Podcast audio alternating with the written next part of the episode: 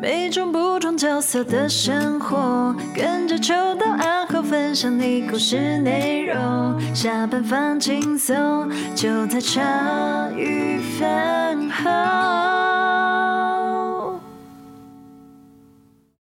听每一段，好好好好，我们现在都很认真的听每一段。好好好，的，没有问题。你要认真一点，不然发薪水不太太。当然，是是是，我我还是 来开始。哎、欸，那所以我们就不用这次就不用讲到后了、啊，不用啊，你就开头啊。哦，对对对，你会吧？他平常是怎么开头？忘记了。啊，已经开始了，已经开始生效了哟，不是叫你开场吗？啊，我刚刚就说要讲。完全都被剪掉了、啊，才才三四分钟而已。好好好，欢迎各位收听茶余饭后，我是欣洁。哎、我是秋刀。今天没有阿后，因为今天我们的来宾有两位。那因为疫情考量的关系，阿后就在旁边帮忙带小孩。对，因为今天的来宾他们有带一个小朋友来。嗯、那来宾呢是秋刀认识多年的好朋友，他们蛮特别的，是在这个疫情底下，我觉得蛮辛苦的一票人。他们是开火锅店的，那火锅蛮特别的，是蒙古风味锅，对不对？对对，都没有接话。对对对，好，那个他们店名叫草原风蒙古火锅啦。来，我们欢迎那个店主人的，我们都叫大韩跟公主。嗨，大家好。嗨，各位亲爱的听众朋友们，大家好，我是大韩，我是公主。耶！太赞！哎，我跟大韩真的认识，哎，我们真的认识超久，哎，就是差不多十一年了。对，那那时候我们是二零零几啊？二零零八吗？你还记得、呃？差不多吧，差不多。二零一八、二零一九，我跟欣姐，我跟你讲，我跟大韩认识是、嗯、那个时候我都还没开店。嗯，对啊，对，哎、欸，可是大韩那个时候你好像就开店了、欸，哎。对啊，对啊，对对对，那时候就是这个这间草原风火锅，那时候就是火锅店了。对，那个时候我都还没开店哦、喔。我边我我跟大韩一起去上了一个行销课，那我刚因为我自己算懂一些，但是我自己就是去把这行销课的。就是这东西啊，因为透过课程，它也比较有整合统合的理论嘛。那我就跟我自己知道的去统合，然后我才开始做创业这件事情。你是为了创业去上课的？对，我为了创业，就是哎，在补足，就是把那个系统化的补足自己所知道的，然后一上课，然后认识了大韩。那时候大韩就在开火锅店了，然后我才出来开，就是现在卖床垫、卖情趣这个店。你好有准备哦！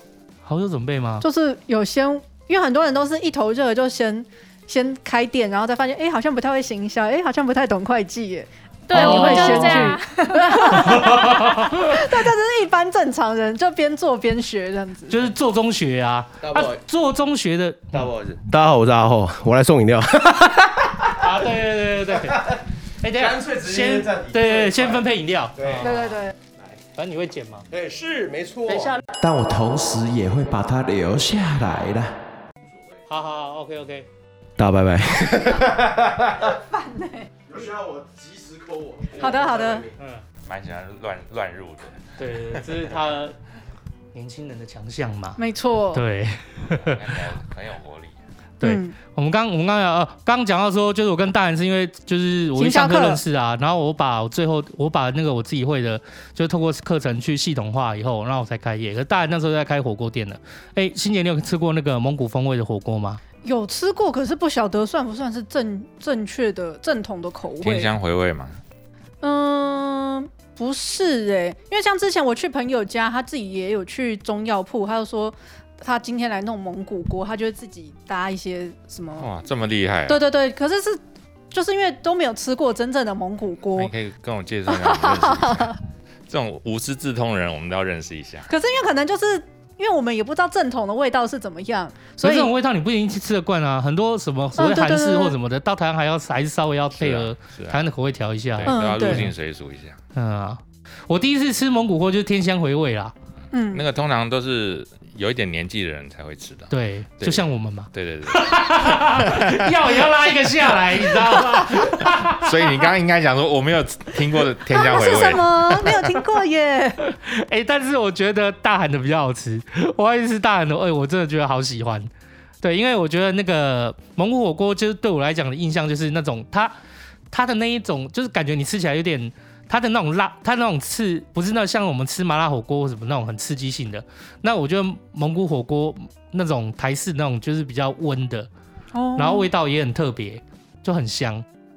对我觉得 就是那个大人的那个蒙古火锅真的很不错。可是我之所以找大韩的录音，是因为我们之前把 NGO 这些都录了很多嘛。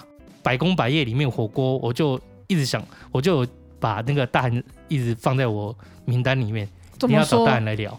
哎呀，大韩他之前开不是一开始就开火锅店，他跟那个公主一开始就是开业的时候也是开我们咖啡厅啊什么的，然后最后才转型，因为不好经营或者是。什么状况？这个我们就可以来问一下。你说是不？为什么会转咖啡？咖、就是、咖啡会转火锅？我们应该从从怎么样进入，就是开咖啡厅，怎么样就认识，还是一起开咖啡厅这开始吧？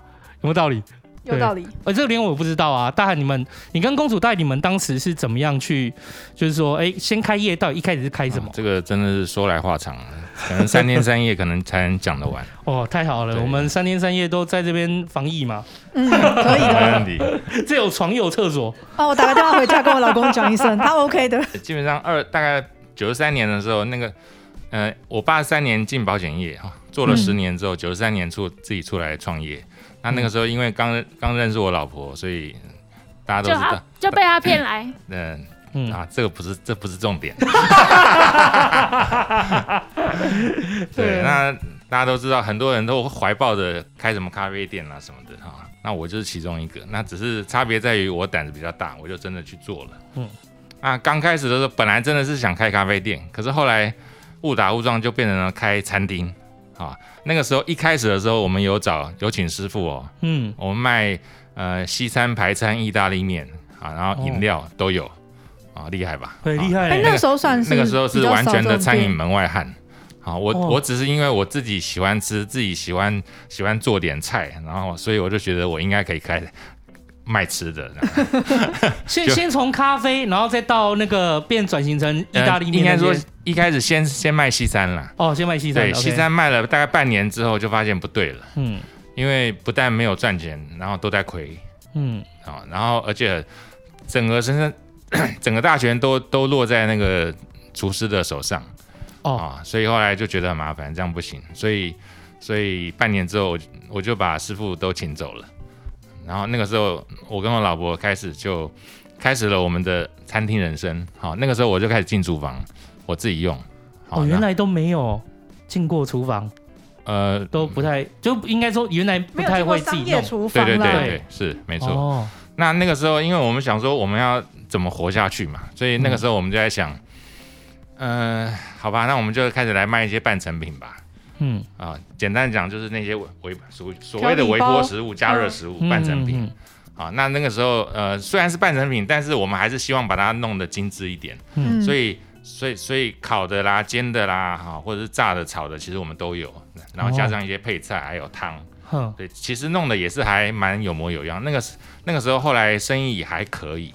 嗯啊，然后我老婆就是就是负责负责外场吧台这样子。然后那个时候。都是请工读生，那个时候完全都没有请正职的。嗯，为什么？因为就是为了省钱，因为那个时候很穷、哦、啊，不但没有赚了钱，而且还在台高租。那个时候非常惨呐、啊，惨到 我们房租都付不出来，然后呃。一个月没有付，两个月没有付，哇！我还在想说那个房房东房东什么时候怎么怎么人那么好都没有来催我，结果想完之后没几天就收到存证信函。哦，那个房东也很准时哎，押金两个月烧光以后就寄存证信函，真的是这样。对，哎，算的刚刚好。原来是这样，我一直都不理解，为一一直不理解为什么他们不来催。对啊，对，因为在法令上面收两个月押金要会从押金先去抵扣房租，那抵扣完以后就开始会。处理了，对，后来我才知道我错了，真的是，嗯那个年纪轻不懂事. 所以后来后来后来，反正还还是跟亲朋好友借了很多钱，后来还是还是真的不行，所以我们就就把店搬到对面的巷子里面啊，就是现在的、oh. 现在的店址。哦，就我之前去吃那个地方，对对对，后港街那边.对，那哦对，呃。我要先讲搬过去的时候，那个时候已经转成蒙那个火锅了。OK，对，嗯、那那个时候为什么会转火锅嘞？是因为是因为那个时候我们刚好有接触到一个蒙古蒙古火锅的一个师傅啊，然后刚好有机有有这个机会就跟他拜师学艺，然后就找到这个汤头的的来源，然后我们再加以改良，所以后来就开始试卖。那你知道 这个咖啡店要咖啡简餐店要转成火锅店，差太多了，转的很硬，你知道吗？你光是硬体设备，你要你就要想怎么转，等于是全部都原本都不能用啦，等于是全部都要，所以我们就就只能想想办法哈，嗯。就是怎么办？因为火锅它要火嘛，对。对不对？那我们那个时候又没有钱，可以全部把所有的桌子全部都撤掉，换成换成电磁炉，没有办法，嗯。所以我们就只能够买那种小的瓦斯炉。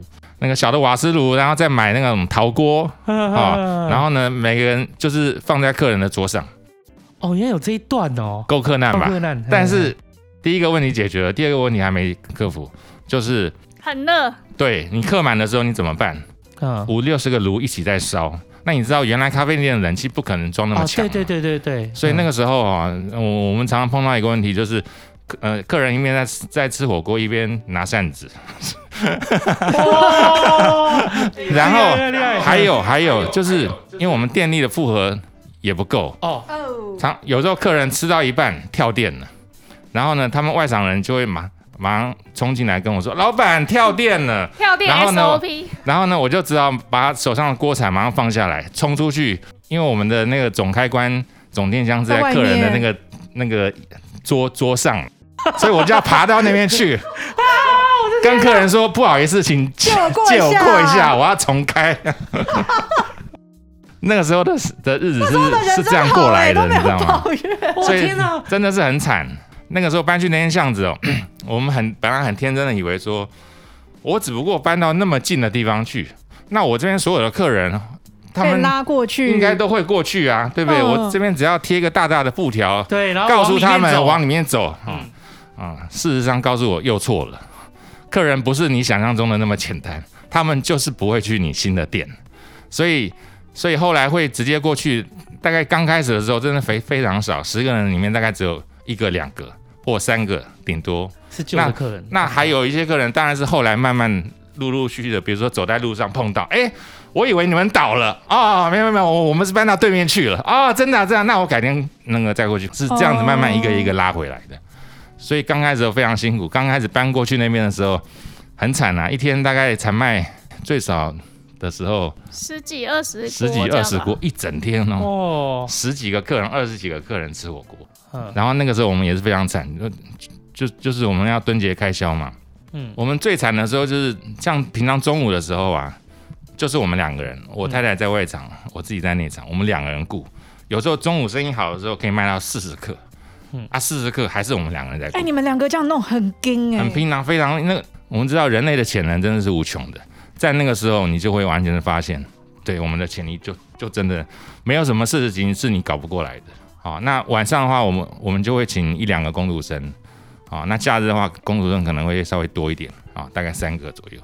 所以那那个时候大概有一两年的时间都是这样子过来。哦、公主也算蛮能。也算吃苦耐劳，对对，也算挺得过来耶。嗯，还好他是他是那个呃什么，能够吃苦耐劳的天蝎座。所以我说是被他骗来的。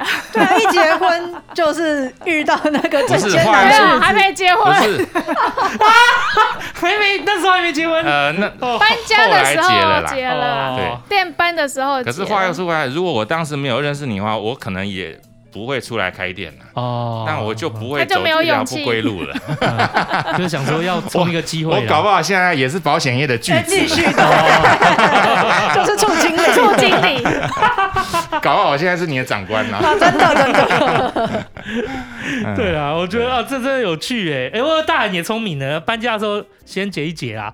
对，嗯、先弄下来，不然的话哈，没有没有那个 没有那个时候是被他老姐逼婚的。哦，对他老姐就问说啊，我老妹都已经这样子了，你对啊，是不是要给个交代啊？你不娶她是要怎样啊？陪着你做牛做马的。对啊。可是你竟然之前都没有被吓跑，想说啊，餐饮业也太辛苦了吧？哎，真的这一段我不知道，因为我认识大人的时候，他们生意已经算不错了。哎。对，那个时候其实那个时候真的已经算稳定了。嗯，那个时候其实全老师真的是我的大贵人了。嗯啊，因为那个时候我我们刚搬过去那个巷子那边，大概一两年其实都很辛苦啦。那后来刚好网络开始盛行了，FB 也出来了，然后那个时候我就看到全老师是有开那个清创的课，后来我就去上。嗯，上了之后他，然后后来我就问他。他离开 PC Home，他刚好要准备从 PC Home 离开出来自立门户自己要，所以后来我就成为他第一个客户。哦，所以他他那个时候帮我做了辅导之后，我们的生意就就越来越有起色。对，因为我们我们其实我们的基本盘很好，啊，就是我们我们的产品我们的口味非常棒，好，所以我们基本上做的都曝光都是口都是口碑，嗯，可是问题是你光靠口碑有时候也是很慢，对啊，所以那网络力量就是很大，所以那个时候其实轩老师帮了我们很大忙，他辅导我们之后，其实我们整个生意量就就起来了。我们在那一波的时期的时候，算是网络还有蛮有红利的时候，我们都叫网络红网络红利啦。就是网络在那个时候是在 FB 差不多刚盛行，然后大家在对于网络做生意这件事情的时候，大家只会做几件事。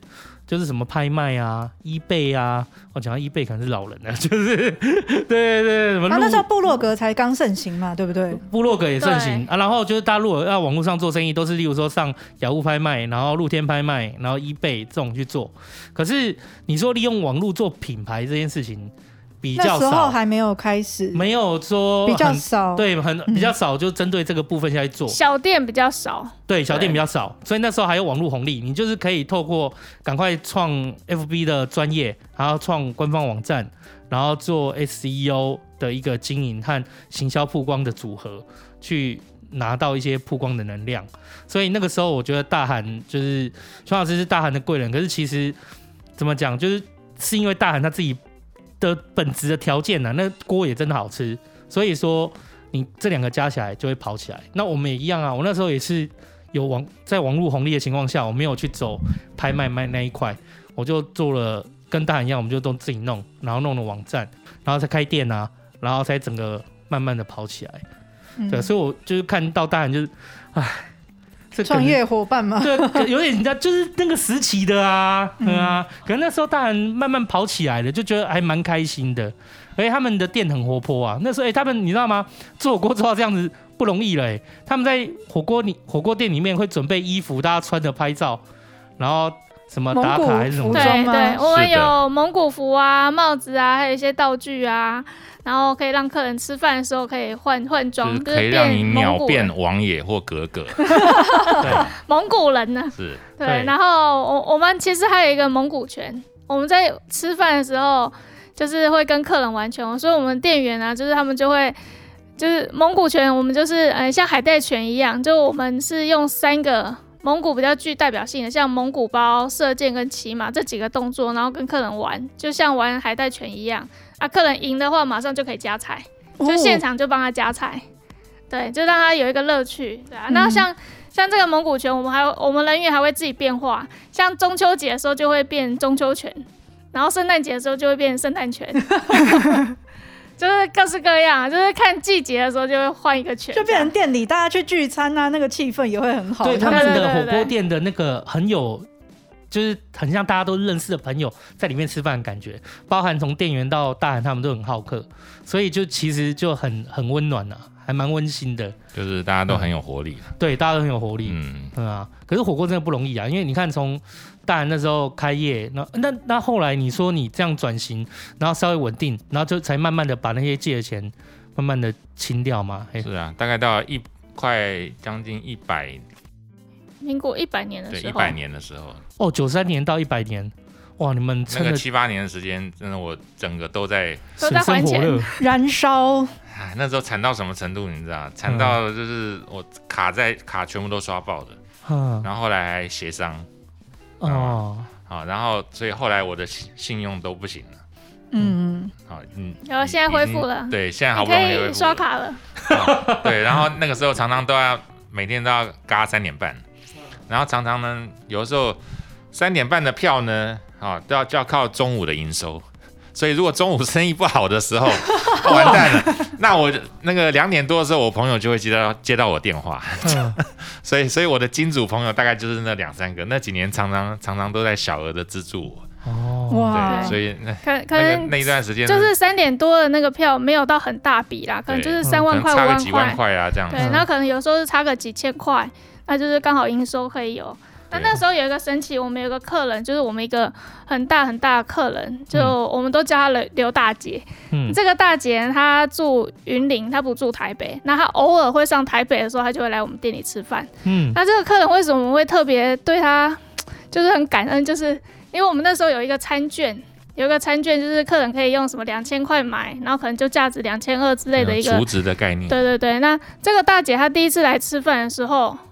他就不知道为什么，他就花了一万块，哦，然后他就说：“我跟你们买。”然后他买了之后，对，他就他就买了，因因为很少客人会一次买一万块这么高了，大概就买一两本顶多而已。嗯、然后我而且他是第一次来，我我也是觉得这客人怎么那么神奇。然后后来他、嗯、他每次来台北的时候，他就买一万块。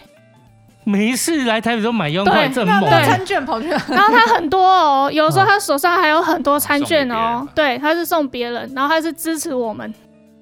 哦、他就是因为他觉得你们夫妻很认真、很用心，然后他就这样子买。嗯、有时候我看他袋子里面还一堆餐券，然后他就说：“哎、欸，我在一万块买餐券。”我想说：“我说刘大姐，你不是还那么多餐券，你干嘛还要买？”他就说：“啊，没关系，我那个是送朋友。”对，他就这样子，然后超超感动，所以我到现在都还是跟他是赖的好友。我觉得他有点感觉，是不是很像把你当女儿啊？对对对，有一点。然后然后，所以他偶尔才会来台北一下，他可能几个月就会出现一下。然后我们常常啊，今天的时候下午缺那个一两万块的的票的时候，我们就想说啊，刘大姐今天不知道会不会来，她中午就会出现了。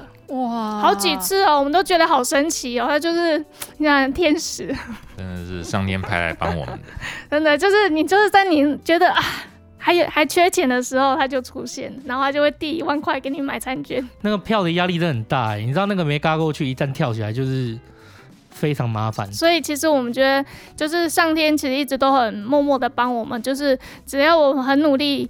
他就会让我们不会到走投无路，可是就是也不会太轻松啦，就是要自己很努力就对了。可是大喊，你跟公主是谁的个性比较？就是我意思说，我们在遇到困境的时候，一定有时候会觉得很灰心呐，就觉得很很不高兴，然后情绪很低落。是你跟公主谁会在这种困境的时候会比较低落啊？其实我们两个都蛮低落，然后你们俩就相互安慰这样子嘛，就是有那种同命相连的感觉。哦，然后就相互鼓励、相互安慰。怎么办啊？嗯，那不过我们很会一直想办法。我会一直想办法，对。可是你们也不会怪来怪去，就是不会不会，就是比如说哦，嫁给你，让我那么辛苦，然后另外一个就会觉得你们两个这样子也蛮好的。娶错了应该也没没有这样怪吧？然后等到我要这件事情要等到那个大汉他们赚到好几个亿的时候再问。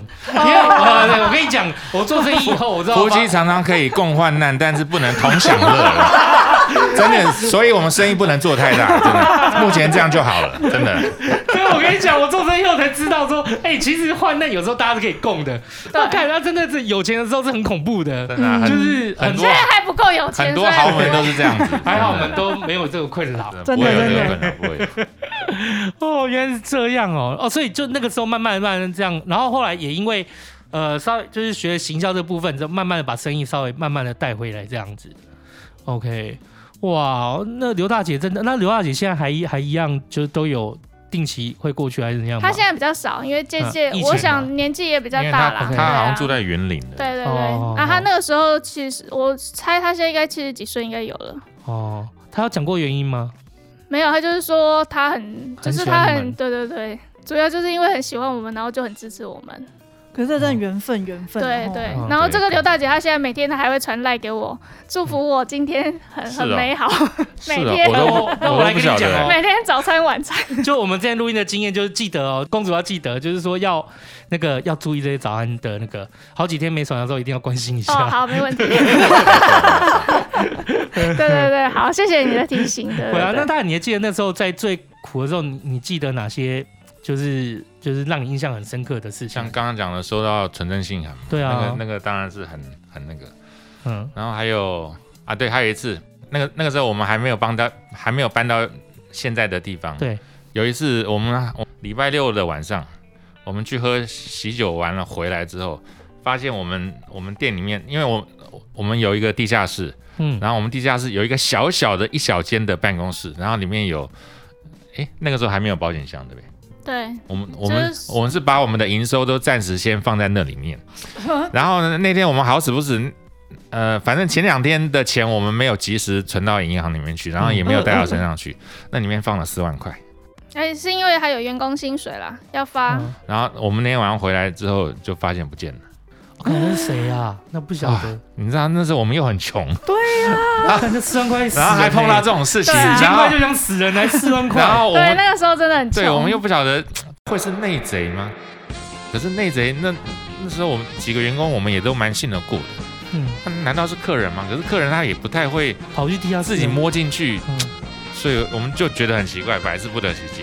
反正最呕的就是心疼呐、心里面在滴血啊。对啊，都已经那么穷了，对不对？如果说我现在生意很好，那被偷个四万块也就算了嘛，对不对？嗯都已经是在那种状况之下，嗯，嗯，然后还有，反正当人在落魄的时候，其实我家人也也是蛮支持我们的啊。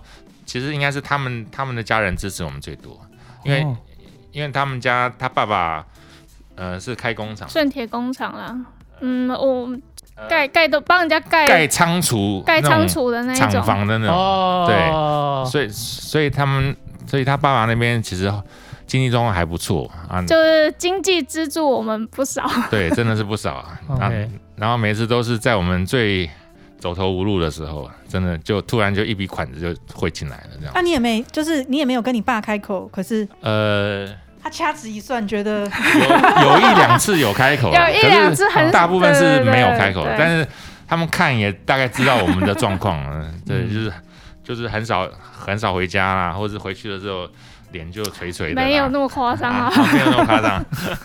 那他们知道怎么会知道我们的状况呢？就是暗地里面公子追了不少。嗯，对啊，那我我我自己的家人也也也是有资助我不知道，像我妈妈，因为我我妈后来也有把房子抵抵押贷款，就是也帮我嘛，然后也有跟我老姐，我哎，那个那个时候我老姐，因为因为我有一笔贷款，好像有做找她做保人，然后后来因为协商的关系嘛，所以我就又要去找她，对，找她一起去银行那个。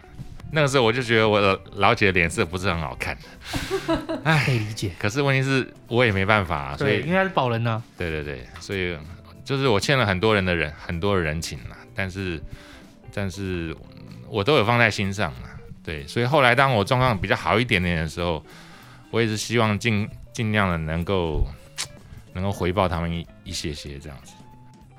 哦，我们说开业啊，就是说我自己是比较保守的人，我个性像是都让自己是做好一些准备，然后再走下去的。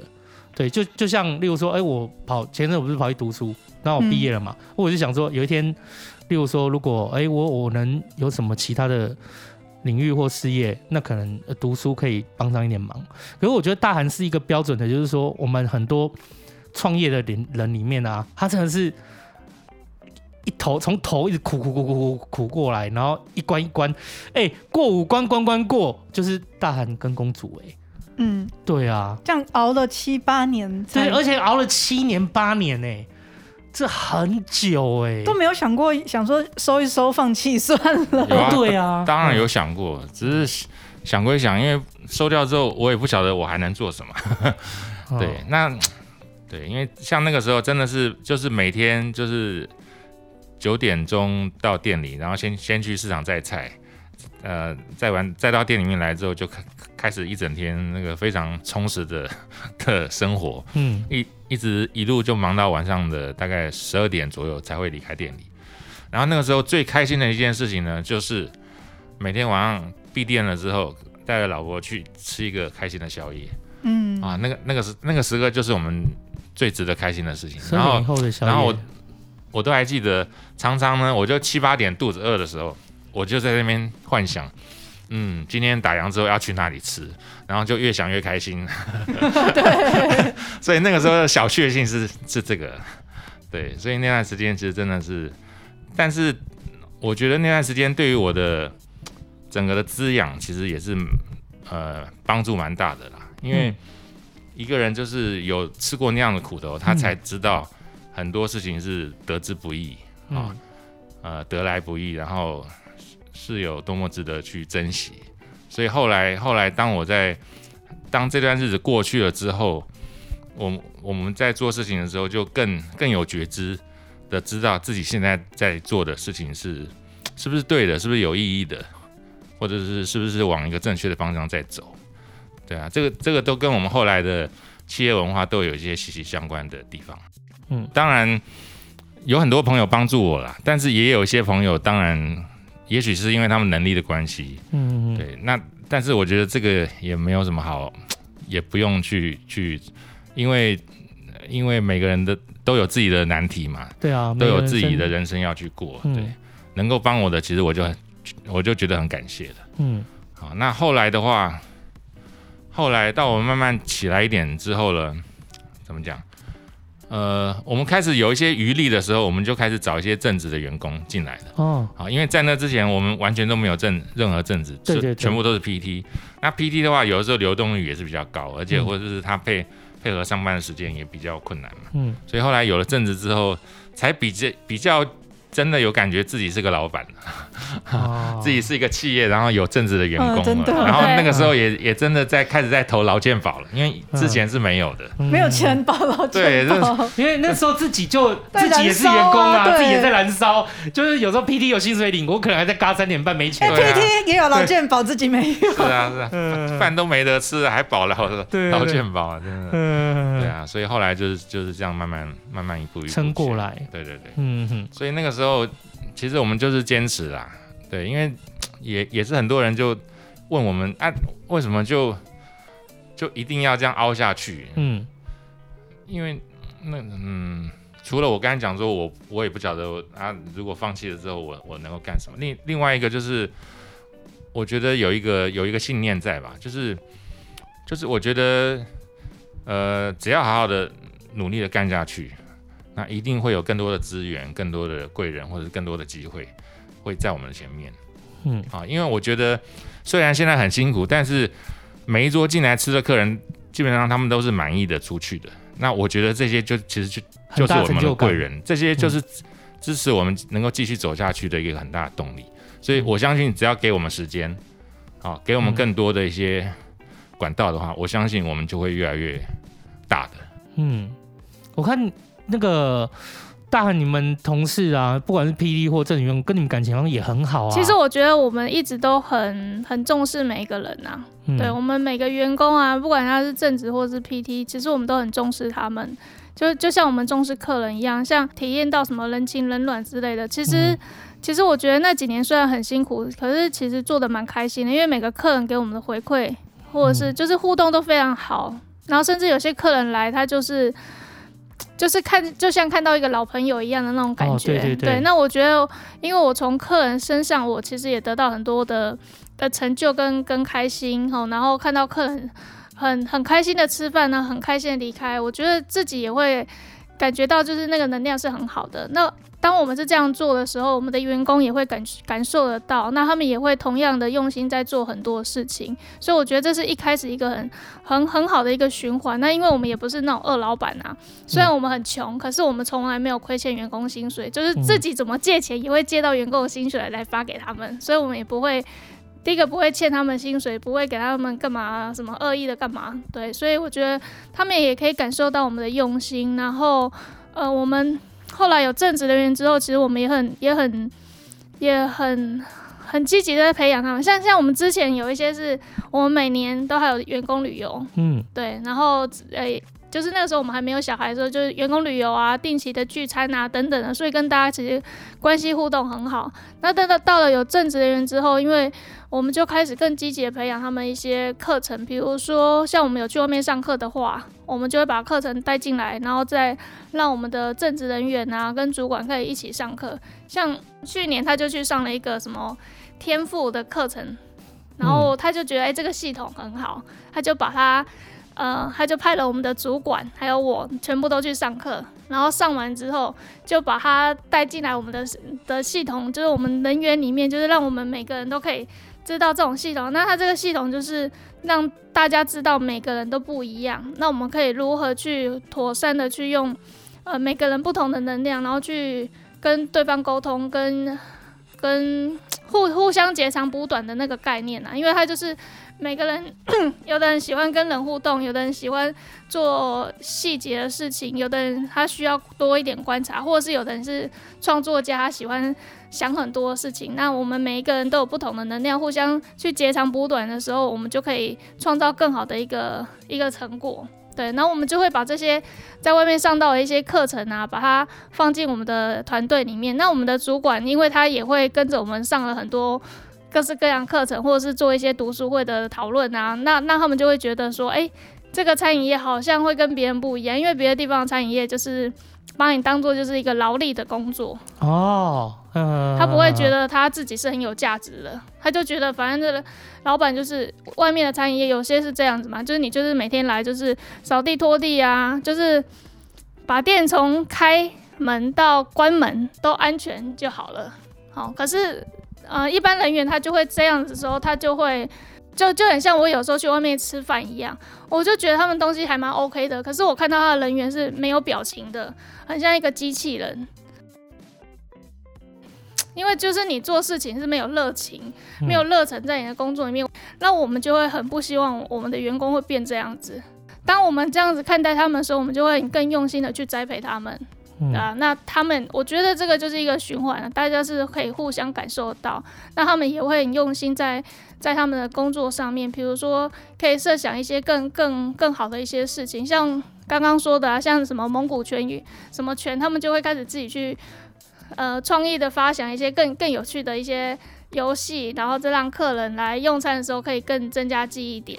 对啊，那像我们现在因为都在外带嘛，所以他们也会很很多设想，就是。一直会想要做什么，比如说感谢卡啊，然后体温卡啊，嗯、什么什么有的没的东西，然后让客人来带走的时候可以有记忆点。嗯，对，他们就会一直这样子去去想。对，我觉得这是他们很很棒的一个地方。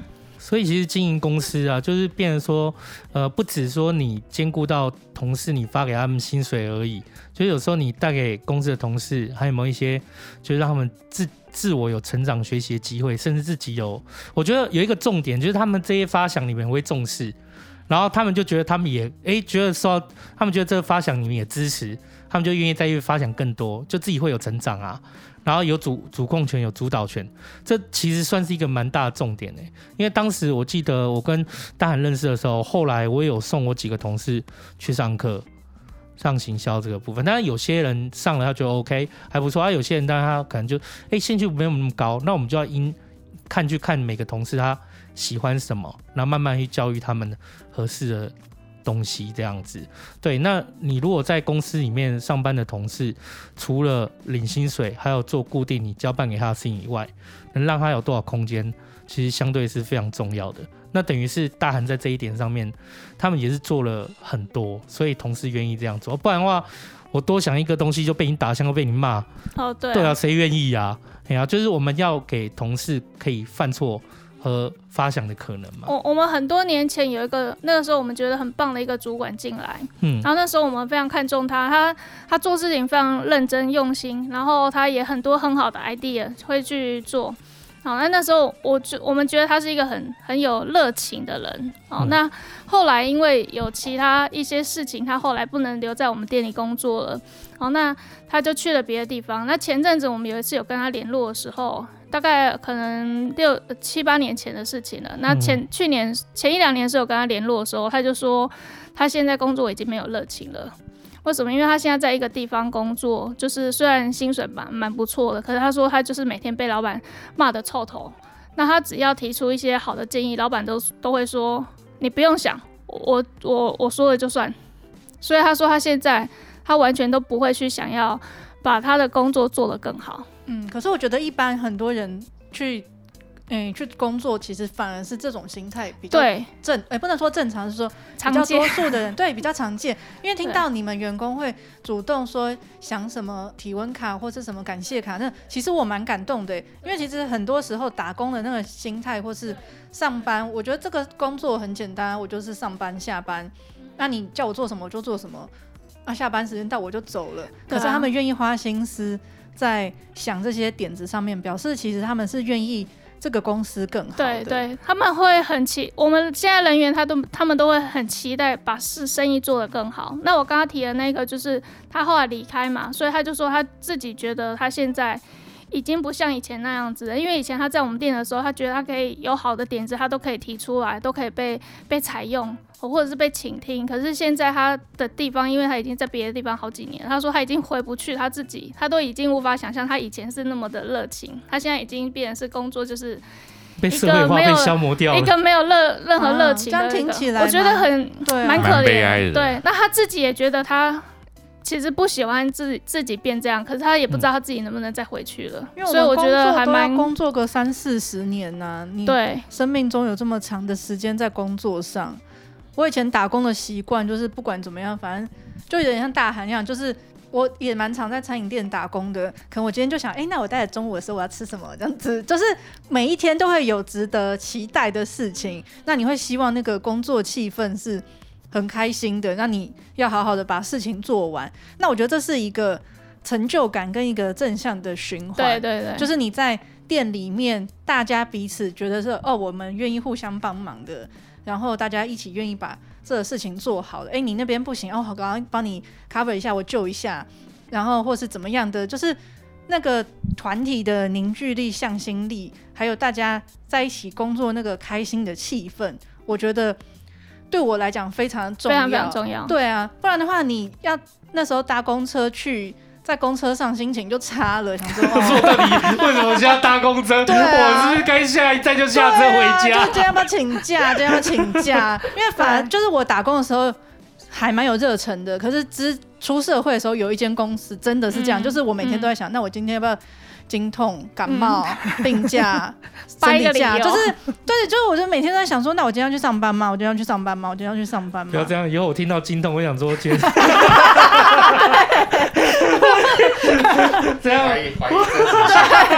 麻将，我跟你透露了，我个人基本上，你下次跟我讲说你经痛不能来录音的时候，就知道了。而且我先跟先跟秋刀还有范友说，其实基本上我是没有什么在经痛的。先把自己后路绝了，没有在经痛。其实，呃，对啦，这是真很重要嘞哈，就是其实热情，对热情，因为就像你刚刚说的嘛，就是现在三四十年，哎，其实不止哎，你知道吗？以前退休可能六十岁退休，现在法定退休，你要退休金，啊对啊，对啊，六十五哎，我们二十五出来上班，对，我们现在最少四十四十年的工作时间，不是三三十几年不可能的，嗯，所以基础提到就是四十年的工作时光哎，哇塞，哇塞，想想这四十年很恐怖哎。嗯啊，啊，干的开不开心是真的一件非常重要的事情。对，因为我觉得你做的事情可以很简单，就是不一定你一定要做那种很有什么工程师啊、研发，或是一定要做那种百万、千万收入的业务什么的。可是至少你在工作的那个八小时，你是跟同事开开心心的，然后你觉得是有成就感。对，你把你把。这个很简单，就是那时候可能我只是餐饮业前台或是后台，可是我就是专心把我自己的事情做好。我觉得这个就是一个好的工作气氛，会让我觉得说，哦，那。明天再来上班，或是过、过几天再打工的时候，对，我觉得那个气氛是期待的。也会想说，哎、欸，店里阿姨啊，那他们改天会煮什么好料啊？这样子，那那个谁谁谁啊，会骑机车，然后再帮大家买什么回来？这样子，如果他去外送，可能因为一两点可能最后一单了嘛，那他经如果他这次有经过哪里，可不可以去凹他买什么什么东西回来？这样子，就是会变成你对工作那个环境。你会觉得是让你觉得安心的，那你也会在那里觉得自在，不是每天就是上公车就想着，嗯、呃，今天今要不要？哎，月经来了，哎，好像不太痛，要不要跟大家说我很痛这样子什么的？呃，工作价值真的要在啊！你看大韩他们那时候那七八年那么苦，可是讲真的，虽然可能你说钱没有还没有到，可是其实也是因为有这些客人就是的鼓励啊，还有就是这些贵人，其实他们会觉得他们的工作有在一个价值。然后有一个正向的，要不然的话，如果连这些都不在的话，可能大人也真的就放弃了。对，也是因为就是说，虽然我钱可能还没有到，还没有赚到真正赚到钱，可是至少其他东西是有到的。那对于同事，我们上班的心态也是一样啊。我们今天可能薪水领的没有很多，可是价值跟成就感有让我觉得哎开心，氛围有发挥出来的时候，我会愿意啊。那有些人当然是他就可能他可能觉得他没有价值，但没关系，他可能配有给到位嘛。哎呀、啊，那为什么人会离开？可能就配跟价值对他来讲都不是他，都都不是他要的。可是我觉得这也要看，就是说你能不能遇到合适的人。像那个，我觉得大韩他们一定也是，你们一定也是找到就是跟你们属性相同的同事。对对对，因为就像欣姐你说的，很多人他可能就只是上班想等下班而已。你不要再给我就是做一些什么要我发想什么这些东西。就是这种的话，可能在这样的一个环境和条件下，他就觉得很麻烦，也不一定。嗯、所以，我们每一个公司的文化能找到合适的同事这件事情，倒是一个功课，一个课题。嗯、你们怎么样找到属性相合的同事啊？就是你们，例如说在面试，像我，我，我我自己的公司，我当然自己有一套方式。我好好奇你们这么这样一个活泼，然后就是把火锅店，然后进行像一个大家庭这样一个模式的话，你们在。知道面试跟应征一直是我们开业的难题之一，尤其是找到合适的同事，这也是员工的难题。我跟你讲，这不是员工，我就我不知道怎么讲了。员工有当过老板人都知道，每个老板应该都知道，说你要找到相对应，一个同事来了再走了，你知道对我们来讲是多大的伤害吗？很累啊，时间跟钱都赔进去了。嗯，所以你们是怎么样那个去判断和那个的？先看星座，最难的、最困难的事情有两样。嗯，第一件事情就是找客人嘛，嗯，找客人常常就是最不容易的事情嘛。对，对不对？那第二件，第二件最难、最难的事情就是找到员工，而且是找到好的员工或适合的员工。嗯，对，因为像像我们这样的店啊，其实我我们我们规模不大，好，虽然我们现在有一点点小小生意，但是毕竟跟那些连锁企业比，我们是小小咖。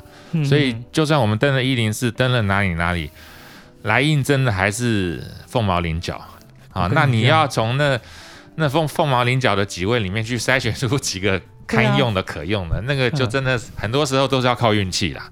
说真的，因为我我们也学了很多什么面试的技巧啊、面谈的方法啊。可是坦白说啦，我我们后来的经验是，其实都不是很管用啊，都得要让他进来做了之后才知道。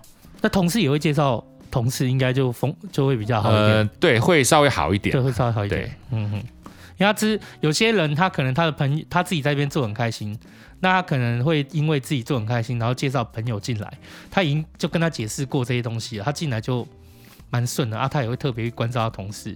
我自己的经验啊，有时候同事介绍进来的就也还可以。嗯，其实留不留得住人，我我觉得这个这个跟整间企业的企业文化是有非常直接关系。嗯像我们店，我们目前有十几个正职的员工。那之前还没有疫情还没开始之前，我们如果加上 PT 的话，加起来将近三十个，其实也算是还不是加 PT 啦，因为 PT 大概就二快二十个左右，也是很多人的。对，因为有两间店的关系嘛。对，那那我我们是还蛮自豪的，就是说我们的呃我们的淘汰率其实算低，我们的流动率其实算低，因为像我们这几位正职。像我们有一位店长，他跟了我们已经快快十年了。他刚来的时候就是一个小 PT 而已，嗯，好，那前两年的时候升店长了，然后另外有两三位也都跟了我们五六年，啊，那有一位也是跟了很久，那前一阵子是自己出去开店啊，所以离开的。嗯、所以我们这边的流流动率其实真的是蛮低的。那为什么会那么低？就是因为那个我刚刚刚我太太她有讲到嘛，其实我们。我们很很在意客呃，很在意员工的一件事情，叫做成就感、嗯、啊。其实其实我觉得我我们只不过是比比别的老板可能多一点点的同理心。那什么是同理心？意思就是说，因为我自己我我以前在安泰的时候，我我也当过员工，所以我我很清楚的了解员工在想什么，员工需要什么，员工为什么会在一家公司可以待的那么久啊，或者是他为什么。这间公司他会，他会想要跟 跟老板说，我今天经痛，然后他他会不想要去，那一定都是有一个背后的因素在的。那那个背后因素是是什么？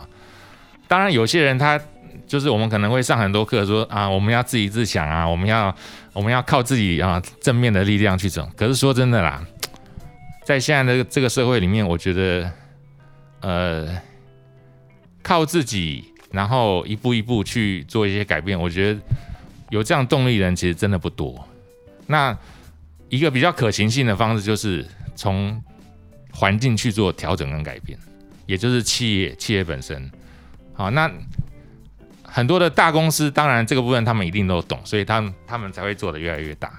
可是问题是像，像像我们这样子的中小企业，我这些年的感觉下来就是哦，呃，当然因为资源也不够了，哈，那个财力也不够雄厚了，所以很多事情当然我们是自爱难行。可是我觉得更多的是观念的问题，因为我觉得大部太多的老板哦，他们比较着眼在客户端，嗯，啊，对，也，也就是说营收，嗯，营收的部分。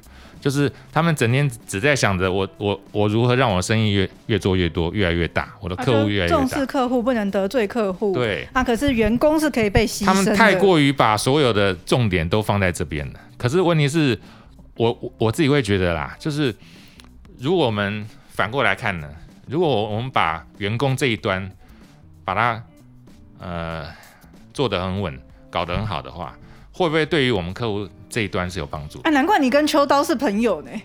嗯，因为我常常在跟欣姐讲说，啊、做老板就是要求一个平衡，对，就不要牺牲太多。因为以以前我哦，那个我以前在安泰人寿，以前在安泰人寿的时候，我我我就学到一个观念，它它就是一个三角形嘛，客户端、哈、哦、公司还有员工这三个人这三个点之间必须是要平衡的。嗯啊，你太过于重视客户，那员工就很可怜，或者是公司就没有利润。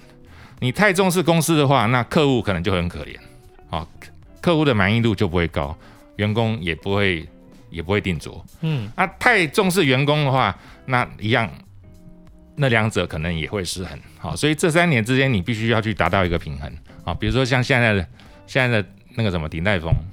嗯，他们在这三年之间就做的非常的够，所以他们的生意才会越做越大，嗯、名气才会越来越大。哈，那我们在很多年前，我们我们就觉得这这很重要了。所以，因为我们很珍惜每一个客人，所以呢，我们就会希望我们所有的服务人员也都能够秉持一个好的服务态度，可以去照顾他们。可是问题是我们只有两个人，那很多时候，那当我们不在的时候，那怎那怎么办？所以我，我就会担心说，那我的我的员工能不能够好好的、好好的去去服务那些客人呢？好，所以从这个部分我，我我们就开始去做，开始去做所有的教育训练，好，让呃让他们慢慢的去去具备有客户导向的一个精神啊，就是简单讲，像以前王品的王品的董事长他也讲过嘛，你真正的老板好不是我，真正的老板是客人，因为客人今天才是。付钱给我们，让我有薪水啊，让让我有钱可以去付你薪水的人，所以客人才是我们真正的老板啊。所以基本上每个员工我都告诉他们一个这样的精神啊，这样一个观念。呃，那另外一个另外一块的话，就是我刚刚有提到，就是因为我觉得员工他会想要在一间公司待得很久。啊，一个当然是钱钱要够多嘛，或者是至少要够用嘛，对，够用了。那这个部分我，因为我们也没有说赚很多钱，好，所以我们没有办法提供他一个很很很高的很好的薪水，很好的配。那那我们能够提供他什么？好，所以我就想到第二个，就是员工他会在这边啊做得很好，做得很久，一定是因为他在这边觉得做的是有价值的。那个最重要的关键因素就是成就感。嗯嗯。好，因为一个人，一个个一个人在工作上如果没有成就感的话，包括包括说他如果他就算自己是一个老板也好，他工作时候如果没有成就感，你觉得他会不会把这间公司继续开下去？不会，他绝对会收掉，因为他没有成就感嘛。对，他干的没有意思嘛。那我我我虽然我是老板，我也我也干不下去嘛。好，所以。成就感这件事情对任何一个人来讲都是非常重要的。只要他是在工作，嗯，他就需要成就感。那那，那什么叫成就感？就是我的努力是被人看得到的，是被被老板看得到的，被客人看得到的，然后被自己看得到的。然后我做的每一件事情呢，我都会做的越来越有。比如说，它会有一点点的难度跟挑战，但是但是我可以克，我可以靠着我自己的能力去克服它，去解决它。当我做到了之后，我就会觉得自己很厉害，这就是成就感。所以，所以我们就一直在塑造这样的一个环境啊。所以，所以我们就不断的给员工很多的教育训练，很多的课程，然后我们也不断的给他很多的任务，很多的挑战，让他自己去踹。他踹过了之后，他觉得自己有进步了，有成长了，那就是成就感。哦，这真的很重要哎。其实我必须坦白讲，就是在大韩的这一就是分享里面啊，就是你给同事很多开放的任务跟尝试错误的可能去试，我觉得这一点并不是很多人都会办得到。对，因为很多企业主他会觉得说，这些事情就应该要照这样的方式走，或者是他自己很主观，他也不会给同事尝试错误的经验、呃机会和可能。可是大韩他是主动安排了很多从课程之外，然后可能还有安排了很多小任务啊，然后让你去尝试，让你去挑战，看有什么解法。而我觉得这真的是一个成就感来源，因为我自己开业，到我们现在拍开 Podcast 嘛，我都觉得是一一关，像我上课都是一关一关在过。其实也是会觉得有成就感，不然烧了一百多万，我怎么可能继续烧？就我钱多，对不对？呃，所以我觉得这一件事情是很重要。你说可是怎样？哦，可是因为你们两个会让我觉得你们比较奇怪，就是因为我觉得很多老板都是他可能，哎，一种老板就是家里有钱嘛，他没有当过员工，他就直接当老板当经理了。那也有很多人他是自己创业，跟你们一样，好不容易苦过来了。那后面哎，好像终于可以请几个员工，可是他蛮容易把员工当成就是成本管控的一环这样子。就我要 cost down 啊，那当然就是从可能从食材啊啊食材，因为我们做吃的食材不能省嘛啊，这个员工的薪水啊可以啦，那三万二可以活啊，两万八也差不多啊，就是会好像就是以前苦过来，可是会。忘记那种心情，就是自己自己只记得在经营这间店，就跟你讲一样，就是我只记得我的获利啊跟客户，那可是他就忘记要照顾员工这样子。我觉得看你老板把你的同事当成一个单纯的成本能力，还是或者当成一个资产一个资产资源来看，嗯，就是看你用什么样角度去切它，它自然就会衍生很大不一样的。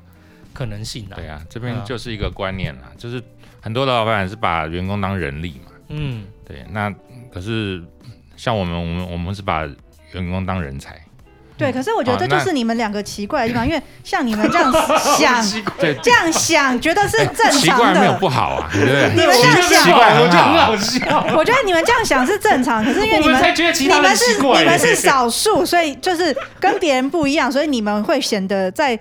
这个时代你们会比较奇怪。我我，们很久以前啊，有一个工读生啊，他跟我说，他说我来这边上班，我发现我自己是一个人。我想说你怎么会说这种话？你以前 你以前是怎么了？受什么待遇？他说他以前在别的地方打工，他只是工读生，就十几年前。他说我在别的地方打工，我觉得我都不被当做是一个人来看待。连在客面对客人的时候也要非常的低声下气，不好意思，不好意思。然后对面对老板也是要一副很，反正就是被被很可怜的那个样子。然后他就说：“我来这边，我才发现我好像是变回一个人。”我就觉得你以前 受了多大的伤害。可是忽然之间，我也开始回想，我们是做了什么事情，让他会有这种这么这么这么大一个深刻的一个感觉。对啊，那。可是我觉得我们就是做我们自己觉得对的事情。正确的事情，对，呃，很多老板，嗯，应该怎么说呢？就是可能有些观念还没有那么的通啊。嗯，对，因为如果说他看的是够长远的话，他他希望他的企业是能够永永续经营的话，那我觉得他应该就会看到这一点。啊，那可是可能很多中小企业的老板，因为他常常还还还在还在处于在一种所谓的生存期，嗯，那当你还在生存期的时候，其实你你当然你你就很难去去看到或或想到未来的一些更重要的的事情了，啊，那把员工当人力跟人才这件事情，其实这也是一个选择，没这个不见得不见得我们做这个选择就一定是对对啊，因为因为我。我也可以这样讲啦，像很多老板，他他可能真的就是把员工当人力，但是但是他真的让公司赚了很多钱，嗯、他的连锁店一家开一一家一家开，他也对做了很多社会公益的事情，对，所以、嗯、所以他有这样成绩也很好啊，嗯，对不对？只是说对于他下面的员工来讲，当然就不见得一定很好了，对，啊，所以所以这个就是个人选择问题，比如说像像我们是选择这样路线，可是坦白讲，我们现在也没有很多钱呐、啊，也也没有也没有说赚很多钱呐、啊，对不对？但是我们会觉得这样做是对的，嗯，对，好，所以所以就是那，嗯，对我刚刚提到永续经营，就是虽然我们现在还是一间小小的店了，嗯，但是我真的会希望找员工他能够他能够成为一间百年的企业啊，能够做很久的，嗯、甚至以后可以传给我的儿子 之类的，哎，我也是，或者是或者是传给我优秀的员工等等之类的，嗯。啊，希望。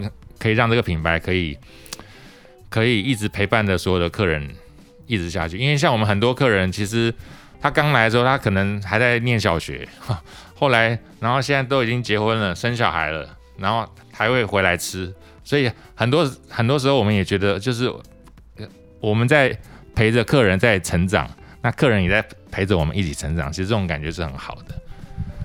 对啊，然后像很多工读生也是啊，像后来有些。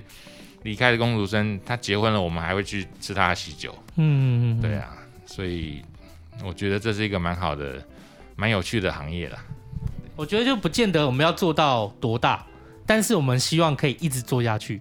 这件事情是我我觉得是我跟大韩共同的想法啦，就是说我们可能不见得真的做到多大多大，可是如果他可以一直一经营下去，一直经营下去，然后陪伴很多人，然后见证了很多事情，见证了这些历史这些期间，然后每个人的变化，就其实。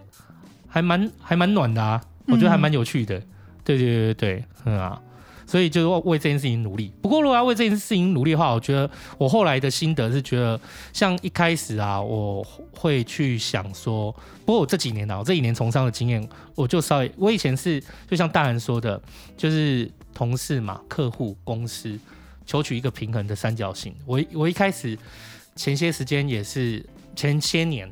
我也是一直保持这样一个保持平衡的想法，但我不知道后后面几年不知道是遇到什么样的事情哦，我就变成四角形的，就是跟也跟各各位饭友就跟大家分享，我另外一个就是出来这个东西叫风险，就是我觉得啊，就是如果现在要开业的大家，就是除了要求取这个平衡之外，最好多连一个多连接一个点叫风险，因为你的。公司有可能会遇到风险，你的人员有可能会遇到风险。嗯，没错，现在就是了。对，你的客户可能，因为你看我们现在疫情，你的客户可能会遇到风险。那如果今天你没有把另外一个风险值去把它评估进来，例如说我们今天遇到客户上的风险，会我们该怎么做？我们会有什么变动的方案？遇到同事的风险，诶，人力不够，我们有没有什么变动的方案？对，这些如果你有把风险这个衡量值给它放进去的话，你遇到变化会。就是会比较容易应付，像我们现在疫情之下嘛，对，我觉得大你们很感人呢。就是你知道吗？他们火锅店不能做，我看他们用极快的速度就把公司变成一个小电商。他们现在电商，电商，他们现在就是可以透过他们的网站上面哦买菜，然后买火锅汤底，然后他们大人来轻送，买水果，最近还在卖水果。卖水果，嗯、我我可以以后可能会变成水果大亨。对，你们转型的太快了吧？欸、我跟你讲，我吓到，我来的时候我问他说：“哎、欸，你们就是那你们网站怎么处理什么的？”因为他们很快就生出来。他说：“所以为什么我们刚刚前面这一趴在聊员工？因为他 说他员工做的，我我哪会啊？我们员工自己去生出来的，他们员工自己去做，而且他们没有学过，他们没有学过，自己摸索研究出来。” 对，他们员工自己做，公司有极大的爱耶，半夜都在研究。要是我的话，我应该就想哦，看老板怎么样啊，那就等着领书棍呢。肚子又痛了，对啊，老板我经痛了，那那个明天就。而而且他们还夸口说，老板你因为大人说，那你们觉得我们几天可以把它弄上那个商城弄好？然后他们就说，老板你说几天就几天。他本来设定三天，他说你说两天也可以两天，然后他就说好，那就两天，然后他们就拼了命了。哇塞，很猛吧？说真的，很猛吧？哎、欸，这一点我没有自信哎。我我有一天，我现在跟我同事讲说，哎、欸，那个，我现在我我现在可能就是说，我们不要弄个电商啊什么，叫他们说，哎、欸，你们可不可以两天？我看我给他们两个礼拜。我觉得他们也不用两个礼拜，他们他们第二天就全部都精通了，男生也是。他们的同事又没有多少钱，他们把它弄出来，然后两天把它蒸出来，然后上线，而且他大草原风蒙古火锅他们的电商啊，那有模有样哎，水果啊、锅底什么的，还有蛮厉害的。对，啊，你们的照片什么都是有模有样的。对啊，全部都人也弄弄出来的，全部都他们自己弄出来的。对对对。为为什么都是他们自己用？因为其实我们本来有官网也有购物车，可是因为我们没有在极力极力在用它，嗯、就是摆着而已，只是花瓶而已。对，就是就是放着而已，然后也没在用。那我们之前很呃，我们之前有一个行销人员，所以他会使用。那官网也是他帮我们架构了。那他在之前的时候刚刚好离开了啊，因为他外面后来接的 case 太多了，嗯、他有点负担不了。那我们这边其实也蛮稳定的，他觉得觉得说，哎、欸，那有需要的话，我们可能就是。案子给他，他再来做就好了。那我们也说，哎、欸，好啊，OK。所以他刚刚好做到疫情前四月底，他刚好离开。那离开之后，我们想说也还好，没事。结果五月多就疫情了嘛，对啊。所以他离开之后，光我们全部人都没学过，全部都不会用，对啊。那大家就开始分工合作，就是有一个他会 P 图的，他会用图的，他就负责图。所以我们有七十几样商品哦，他就全部一个人搞。然后另外一个店长就是他刚刚说的，跟了我们快十元十年的这个伙伴，他就去研究后台，他没有他没有学过任何这种部落格啊，还是官网的架构啊，他全部都没有学过。然后他就说了，他就说那当初谁用这些？我就说是阿阿佳，就是我们之前没编。我说他阿佳说其实好像不难，因为也是他自己研究出来的。然后我们这个店长就说他都可以研究出来了，我相信我也可以。然后他就自己研究出来了。你看这个韧性多么惊人，跟对啊，可是我觉得你们运气也超级好，就是我我我自己啦，我感觉你们是原来就知道他们会 P 图啊，会做这些，呃，不会，嗯、本来没有，大家都卧虎藏龙。对啊，你看，你你，哎、欸，欣我跟你讲这一点，我就有点不一样。我在找同事进来的时候，我会去，因为我我后后我后面经营，我就说了嘛，我会把。风险这件事情放进去，嗯、所以我在找同事进来之前，我除了看他的本职学能以外，我还监看他会什么。所以我公司现在有两个可以处理美工的这件事情，可是我是预先就知道的。可是我预先就知道，我要是遇到什么状况的时候，我就知道对哪些同事有什么。因为我们本来人员都是应征进来是店里服务客人的。嗯，你们这个产业可能找人会比较。好找一点，对，比较好找。你们是愿意来做，你知道我们餐饮业真的有人来，我就偷笑了，我对对对，我就烧香拜佛了。可是我跟你讲，我后来发现请人多难，因为就我有个客户，他是做那个扛棒、做招牌的，请人真的难。然后我不知道这合不合适剪进去，你到时候自己评断一下。就之前有一次我去找那个客户，就是他有一个员工就进来说：“哎，老板娘，我拿一下这个工具哟。”哎，老板娘，这个工具我放回来喽。我就想说。呃，就是之前看他员工进进出出，没有一个人像他这个样子。嗯，他又说，哦，这个他就是他在外面自己也有开一间小公司，那没有案子的时候就会来他们这边帮忙。那他其实不错，就是，哎，就是因为那一行扛棒就更更比餐饮更没有人要做这样子，大大家都没有学过，那他算是有技术的，可是他就是习惯会摸一些东西走这样子。然后比如说工具工具尺啊，或是一些摸走，对对对，比如说螺丝刚买，这不行哎，螺丝刚买啊一桶，然后下班就发现没了这样子。哎，这大忌耶！我跟你讲，那个老板娘跟我跟我说，她跟她老公说啊，我跟你讲啊，我们哦就看好了，一个月就给他摸五六千的东西走啊，请他还是赚呢。我说天哪，这个这个气魄。他说：“哎、欸，你不知道我们这行情人多难呐、啊！哦，对了，对，每个人就是我想说，会因为自己的这个程度、欸，每个人会啊，对我虽然说大忌，可是每个人会因为时空背景而做出妥协。对，他说、啊、这就是我们的做老板需要的伸缩。他说：你看隔壁那个那个秋刀，每天就一副嗑药喝酒的样子，嗯、还是有人要请他呀。”你就知道这一行有多难请人，连那副德性都有人要请了。这个有技术的，顶多摸一点东西走。对啊，他他之前你看我隔壁那个做招牌的，他每个月他同时要摸两万，我这里才摸五千而已。对对对，所以你知道吗？我就那时候内心就震惊了，想说付的薪水，哇，这个行业哇塞！哦，就薪水都把它估进去。你是那个老板娘，你要有这种气魄，因为我们看到他这样每天在那边摸，如果。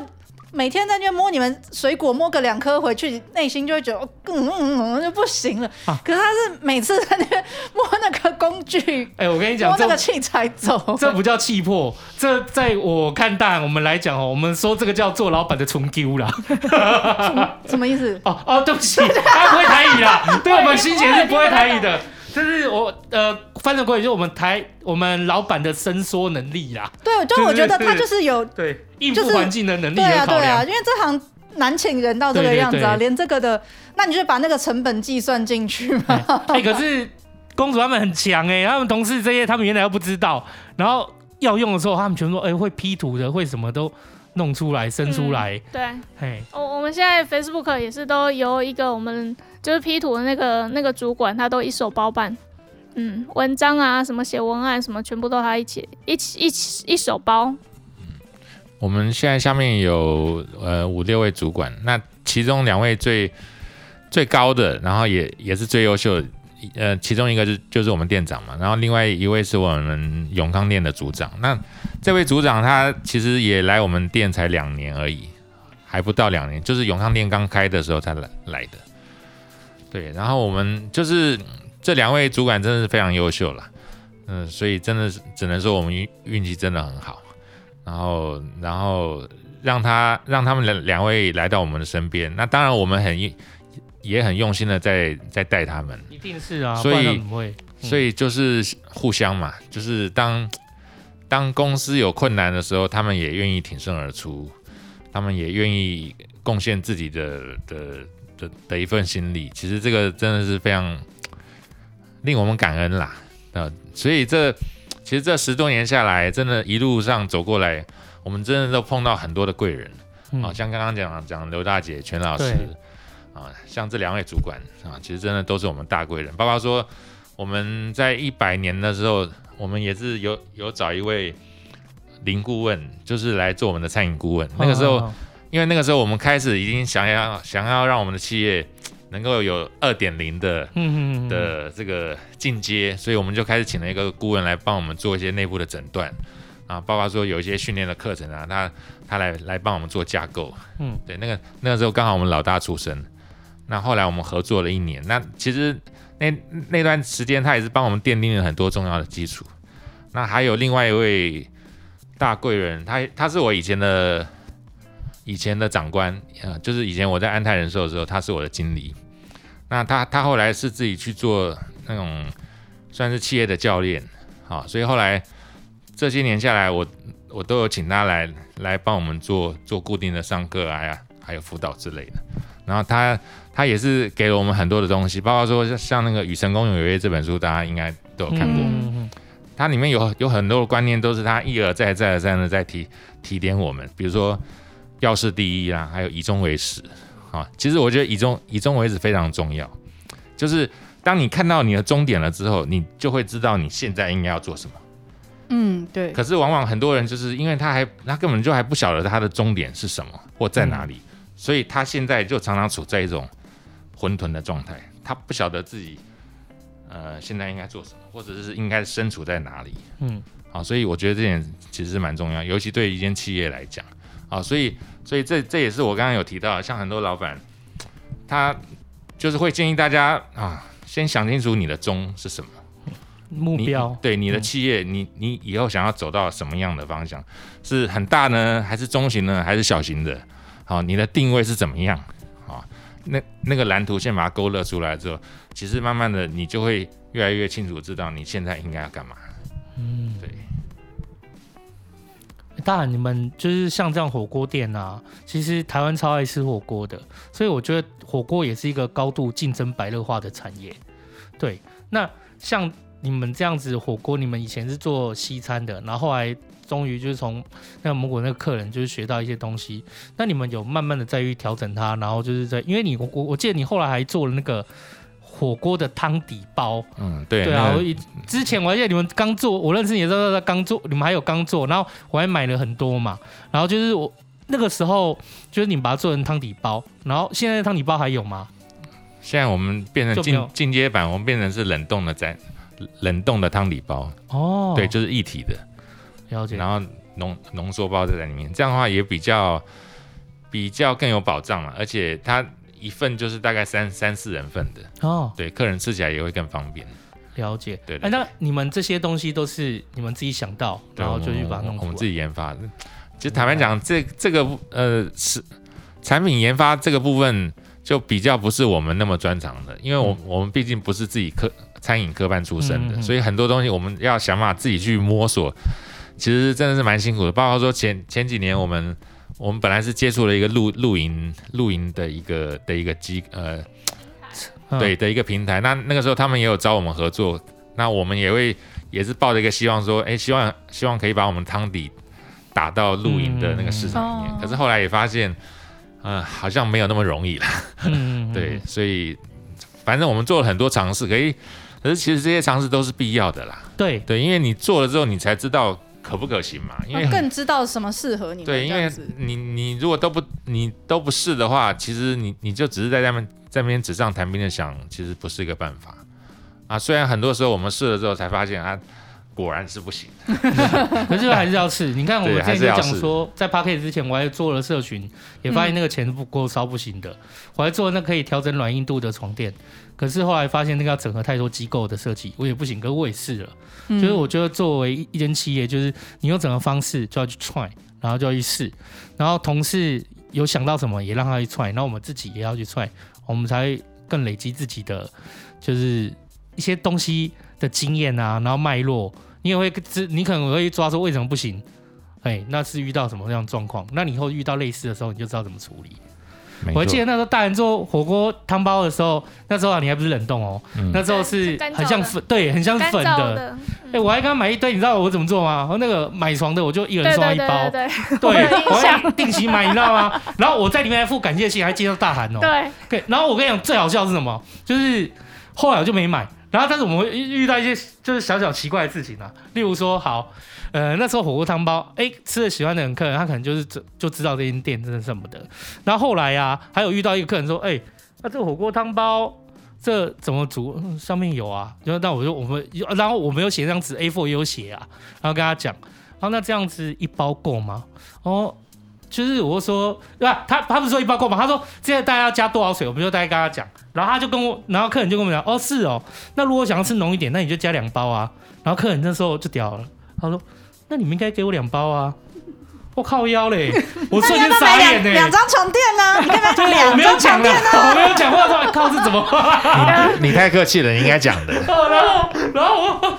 哦，是这样子，是不是？哎、欸，我们以前我们卖便当的、啊，哦、就是便当有人会说加饭嘛，那、哦、后，面又有人会问说，那可不可以加菜啊？然后客人有类似这样客人，就哎、欸、还不是一个哦，然后我就啊哦好啊，后来我就学会，我就啊我没有想到呢，拍谁？我就直接这样，我们就直接这样回啊。还有那个很好笑的是那个，哎、欸，还有我们师傅跑过来说，哎、欸，这这到底怎么煮啊？我要怎么用啊？哎、欸，我们配送床垫师傅哦，他手上四五包哦。然后就回来哦，问我们，哎，阿、啊、丽怎么有这个东西啊？这不是你们给客人的吗？哦，对啊，那所以怎么会在你手上啊？客人说买床垫送到这个，送到这个火锅汤包，不知道吃真的可以吃吗？就是，然后他就给我们，给我们吃，他觉得我们搬床很辛苦，所以秋刀鱼我回来问你，说你要赚到了，你看，我说。果然就要尝试才知道会有什么问题嘛。对，我也是尝试了。原来有这么多不为人知的小插曲。对对对，就变成一个哎小插曲，很好笑一个小地方。哎呀，哦，原来就卖床送火锅汤包是一件很奇怪的事情啊！我没试过，我怎么会知道嘞？蛮不搭的，对。哎呀哎呀。不过我觉得客人可以感受到你们的用心啊，就是一个一个心意。对，我们这样一些感谢信啊什么的，就是我们都一直在串很多事。对，我觉得你们。更用心，我们你们更努力，因为做火锅，你看大人说了，你们要去买菜，然后又要去那个这个备备料啊，然后应付一整天的营收下来，其实你们自己的休息时间没多少。我记得那时候你们，当然你们焦头烂额啊，因为还有，然后接下来还有小朋友，哎，那个公主你怀孕，我我那时候我一知道说，我想说，哦，公主怀孕啊，那大人怎么办嘞？对啊，就变成一个人要扛。可是公主怀孕也是一直小一做，她她是做到不行，她才做到隔天去生小孩，前一天还在搬盘子，一定很顺产，是不是？很 超猛的。对，真的是有时候真的就是把人类的潜能真的发挥到极限了，潜能潜力真的是无穷了。嗯，是啊，百工百业。哎，我们哎暂停一下，尿尿，上厕所。对，你会按吗？你会按吗？我已经按了，啊，你按了，另按了，我已经按了。哦，好。没关系啊，反正我我听得到，我我知道我知道你们什么时候是说开始。哦，好好好好，你听得到，还 OK。所以干掉你也听得到。放在片头。好，哎，我们从洗手间回来了，对吧？哎，我们回来，哎，我们刚好这样来聊聊，就是说，哎，这不能不能，这是这是禁止做的动作，不可以。这火锅之路一，这火锅之路一路之来，一路走来不轻松啊！哎，可是大韩，你看哦，刚刚我们聊到说他们转成了，哎，因为同事的帮忙，两天两天我就把电商生出来。什么官网上的一堆照片什么的文案都弄出来了，哎，当然你们原来从实体店面突然从实体店面的那个火锅店砰跑上来，我你们现在做线上的电商食品电商，有水果啊，有火锅汤底嘛，有水果。蔬菜，蔬菜，水果是怎么冒出来的？我一直很好奇。怎么你们冒出来？就是你们介绍一下啊，你们是怎么冒出这些东西来的？好像有卖汤底跟蔬菜肉片，这个我可以理解嘛。对，原来就有。水果就想说，嗯，这个啊，火锅吃完菜吃完，当然接接着就是要吃水果啊。这不是很理所当然的事吗？不是，那是你们原本店里有水果吗？而且刚好，因为现在夏天，夏天正是盛产水果的季节，对不对？所以刚好就是一条边的服务嘛，对不对？那我跟你讲，吃完水果晚上要睡觉嘛，嗯，就是床垫还插放进去嘛。哎，对啊，啊，对，我现在夏天晚上睡觉还需要吹冷气嘛？我知道看有没有什么冷气的。果然是一条边的服务，对对对，像我们录音嘛，连那个我们现在认识很多人呐、啊，从你录音来，你的生老病什么都能处理嘛，啊，帮你处理遗物的啊，哦、啊，烧骨灰的啊，清洁的啦，清洁的，化妆的啦，龙颜的啦，对，不要走太远的啦。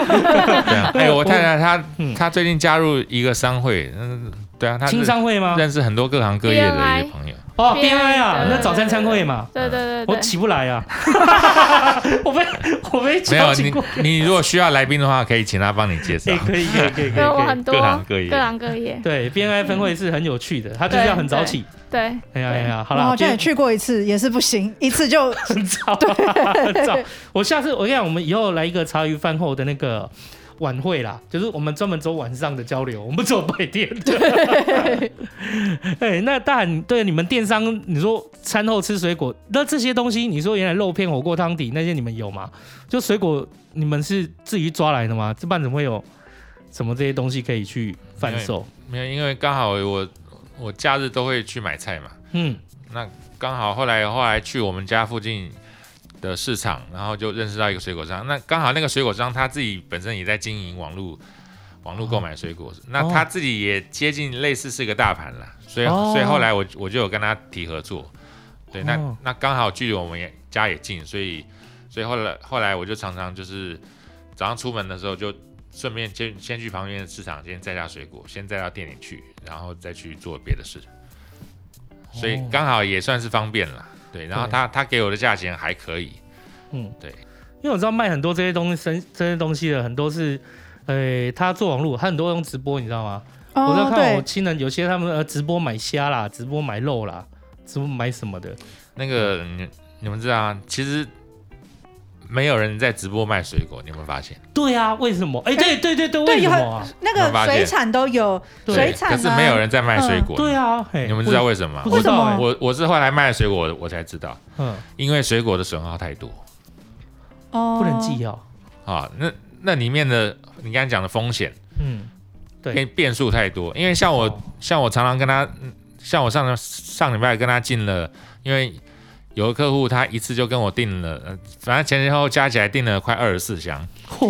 然后呢，然后呃，他其中的几箱送来的时候，然后我我我就一个一个一个一个在那边包嘛，结果其中有几加起来几乎接近一箱都是损耗。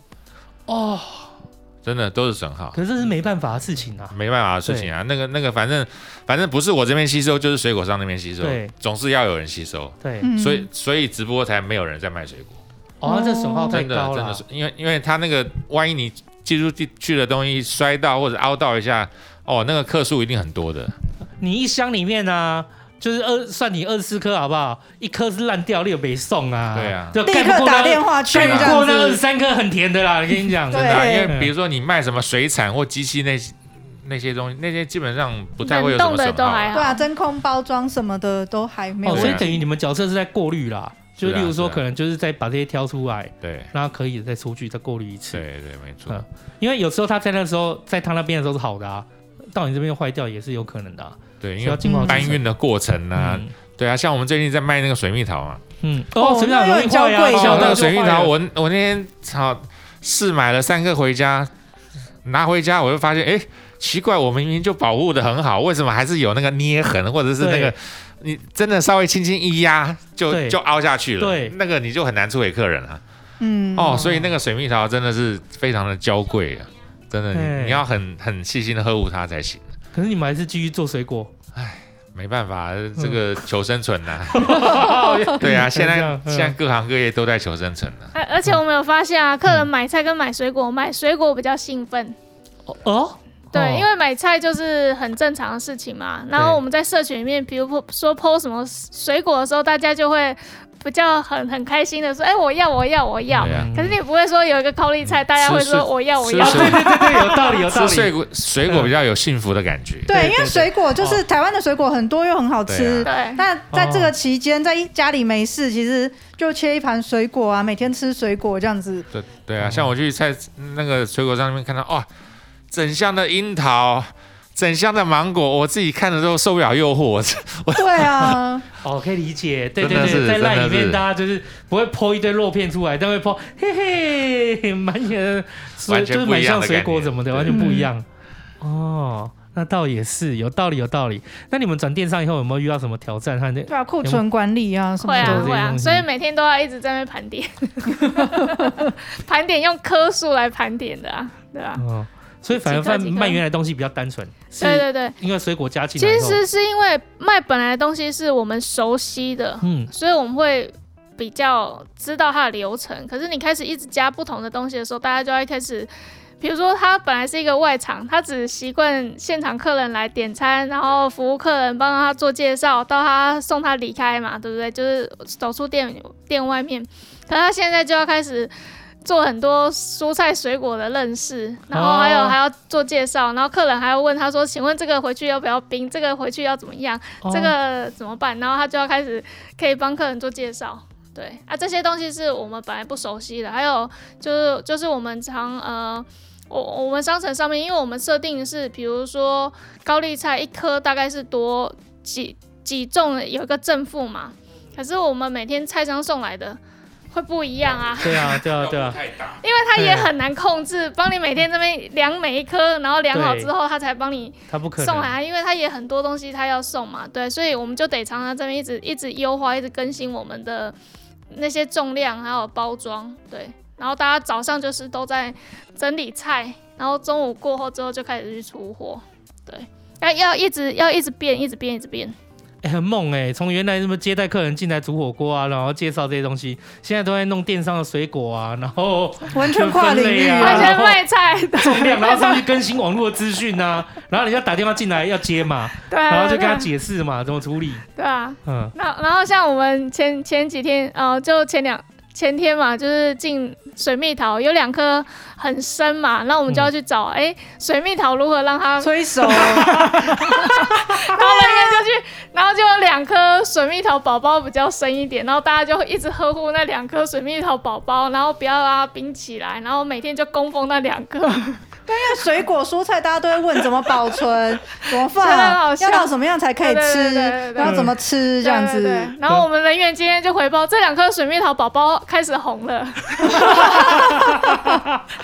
哎、欸，蛮有趣的，哎，就是哎、欸，那你们公司现在所有人就是全部就是大家在讨论说怎么让这个电商运作的更顺畅、更顺利或什么的，那、啊、你们就变送货人员。呃，对，其实距距离近的，我们的人员会帮忙送啦。嗯，对，啊，呃，比较远的话，因为开车还是比较方便嘛，嗯、然后也可以一次载比较多，所以就会就会由我们自己去轻送。对，人员变成转到这些啊，然后人员距离近的，我们就台北市，我们就自己骑车可以送，就送一送。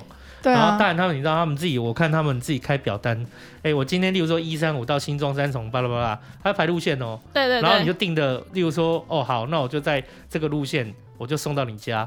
啊，另外一，然后另外一个，例如说文山呐、啊、或新店的路线，可能就排另外一天嘛。对对。我觉得时候送，他们就变成，那个送水果送这些就变快递啦，对，对对对快递耶，嗯变黑猫先生，真的。然后现在也充分的感受到黑猫先生的辛劳啊，真的有时候在找一些很很诡异的地址，你看对。啊，明明导航就导在这里，然后那个 就完全不是，然后你找不到。然后你就要提着水果礼盒走个三百公尺、五百公尺，然后左来回这样绕，再找那个路，哦。还有遇到例如说停车不能又不好停的，超烦的，嗯，对啊，所以所以我们现在都有配，就是车上都要有车长小姐，对啊，随车小姐，对。真的，对，有有时候他雇车我去送，有时候我送那个他送我雇车这样子。哦，嗯，哇，新的议题下的完全的全新挑战呢，对啊，这这完全是解锁任务，你知道吗？真的，在疫情之前也没想到有这些任务该解锁，然后疫情疫情之下，就是我们除了食材这些转成电商，然后解锁这样一个任务以外，连水果都加进战局，对，然后送水果，然后自己当 Uber 省钱，就是也也拉拉幕府也也拉拉木夫也都一起 来了，真的是。因为原本是做餐饮嘛，后来要管仓储管理啊，进销进销存的管理，后面还要再做到那个物流的部分。然后在家里要供奉两颗水蜜桃，对，就是 我们小商，我们台湾中小企业商人的韧性有多么的坚毅啊！没错，真对啊，不过说真的，嗯。就是也是一个蛮好的体验啦，真的跟跟经验，因为因为如果今天没有疫情来发生的话，我我相信我们大概也不会来卖蔬果，也不会两天搞出也也不会来做做这件事情。对那像开始卖蔬菜还好，因为蔬菜都是我们平常都会吃得到。像卖水果以来，我我真的是有开了眼界的感觉。因为比如说？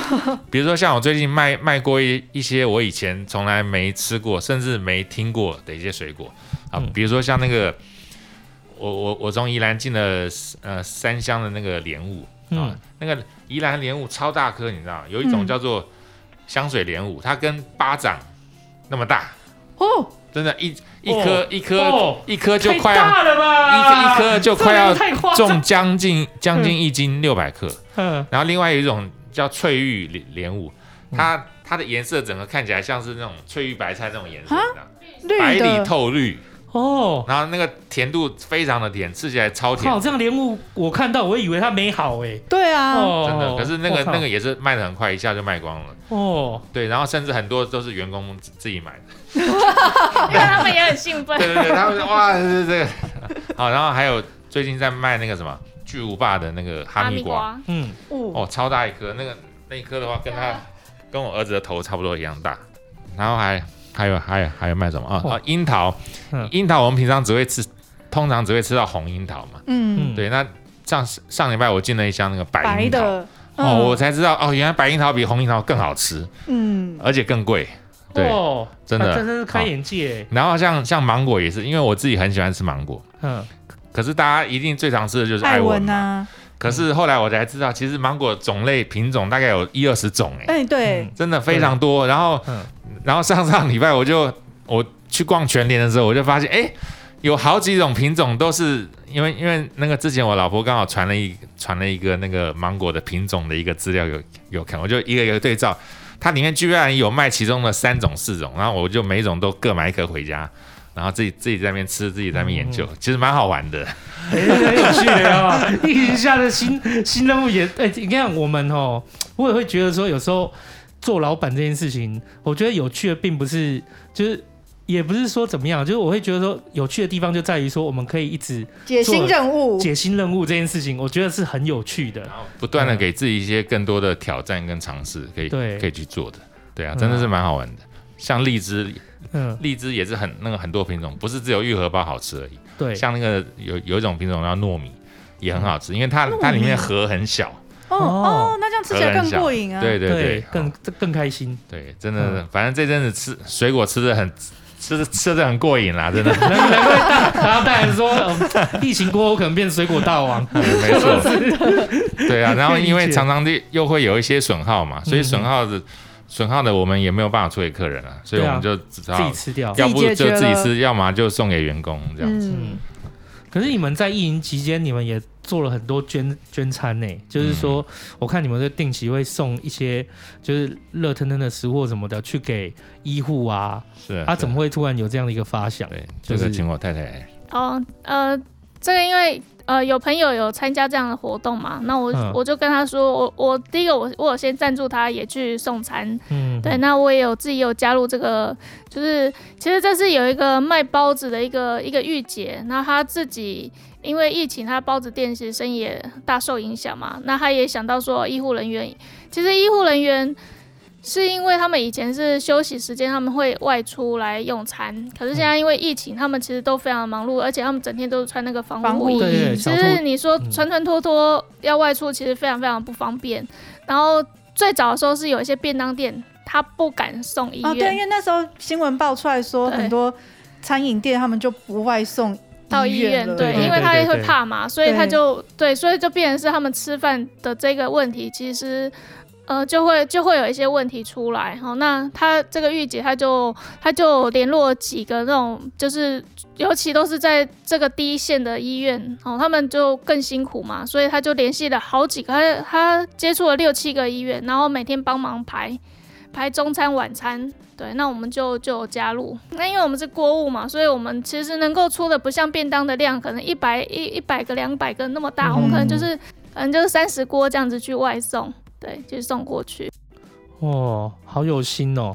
就疫情下，真的好多任务都解开。对对对，其实很多里面很多平台里面很多店家都非常非常有心，其实都是一些小店，不是那种很大的企业。嗯、可是大家就是可能轮轮流，就是出五十份啊、一百份啊这样子去，然后把把每天医院需要的量都把它补齐。然后有的店他们是饮料店，他们就送饮料。嗯，对啊，因为一直以来我们也是希望能够把。社会公益这件事情能够融于在我们的工作之中，所以我们之前，呃，就是我们两间店都有都有一个叫公益捐赠箱，嗯，就是我们我们会放三个慈慈善单位的的那个箱子，然后上面会有他的资料，然后每一个呃 每每一锅内用的客人的话，他都会收到我们的给他一个代币，然后他就可以把他想要。把代币投给哪一个箱子，它就可以投进去。那投进去有什么用呢？就是我们会会每一个代币呢，我我们就会捐出一点点小小金钱去给这个慈善机构。对、啊、对，这件事情我们已经做了很多年了。对对对对，这件事情之前我有做过，嗯，就我好久以前有聊过，就做，好，那应该就是从大韩这边发想到的。我觉得是就是很有。就很有意义的事情啊，嗯嗯，哎呀哎呀，那个芒草心就是我们就是放在我们店里面捐赠的对象，哦、对。对，因为之前公主说要捐那个，就是要捐餐捐餐街友哦，对，因为你之前那个 Facebook 有写过嘛，对对对，就说他们要捐餐这样，有有一次他也有有一次有访问那个芒草心的社工，对对对，嗯啊，我听到，其实我们我们都有很多的创举，像像服务的部分，我们也有很多的创举。像现在你们可能会去去很多餐厅，都会看到他们厕所都会准备什么牙线棒啦，什么呃什么甚甚至是卫生棉也会准备这样。可是你知道吗？我们大概将近七八年前，可能不止了吧？我们就在做这件事情。十年前都有了，很早哎，差不多十年，很早哎。你看那个时候都还没有什么人在做，对，我们就在做。其实我们也是偷学别人的啦，嗯，因为十年前我们我那时候我就读到那个海底捞的文章。嗯，那海底捞其实它有很多做法，我觉得都非常棒。嗯，那他们也是非常重视员工，嗯、然后他们也很重视客人，所以后来我我们就在想说，那有哪些做法我们可以，我们，可以做，我们也可以学的，我们可以、也可以用的。对，那那个像像哦，那个我太太她刚刚有讲到说，我们最近我们去年不是有做到一个什么天赋的咨询测验，那个嗯，那个测验其实还还蛮好玩的，还蛮有蛮、嗯、实用的。你们如之后如果有兴趣的话，其实也可以接触它。它就是把一个人分成八种，呃，四种能量，八种属性。它跟人类图那种不一样，不太一样，不太一样。OK，那我测出来我是属于技师。技师的特性是是怎么样？他他不是创造者，哈，创造创作者的话，他是属于他可以无中生有。嗯，啊，比如说像贾博斯，啊，他可以从一个完全都没有的东西突发奇想，想到一个。有的东西。嗯，那个创作者，技师没有这种能耐，但技师的能耐是在于说，他可以把一个东西优化。嗯，就是这个东西我已经有了，但是我可以把它弄得更好，然后卖得更好，让更多人更喜欢。嗯，对。那我我觉得我自己，呃，在这个部分是有一些特质的，所以我、嗯、我很喜欢去学东西，去去上课，然后去抄人家的东西，然后把它变成自己的，把它然后对，然后可以运用的更好，这样子。嗯嗯嗯。对我其实这个就是一个优化的观念了。对，对我可以理解，因为我们都就是你做。比如开业这件事情，就是一直学，一直学，一直学。那时候我也是接触到无人店概念，我才把我们公司就是做了一些无人店的系统，然后把它做起来啊。所以也不是你自己的创意，是你看到别人有这样点子。对啊，就外面在发展，我觉得，哎、欸，那我想了一下，我们可能也可以，我们可以透过什么样的方式可以达到，然后用比较低的成本，啊，就对，统一的无人店计划都宣告结束。我们还活着，有没有？对啊，这样这样就很棒了。像你刚，嗯，你刚刚提到那个麦当劳，对，麦当劳对那个速食游戏，他也他就是技师，他就是很厉害。那、嗯、对啊，因为麦当劳一开始就是一间小小的店嘛，可是他是一个，他本身是卖奶昔的，嗯，后来他去那边跑业务去，然然后看到麦当劳这间店，他就觉得他商机无限，对，所以后来他就把它吃下来了，对。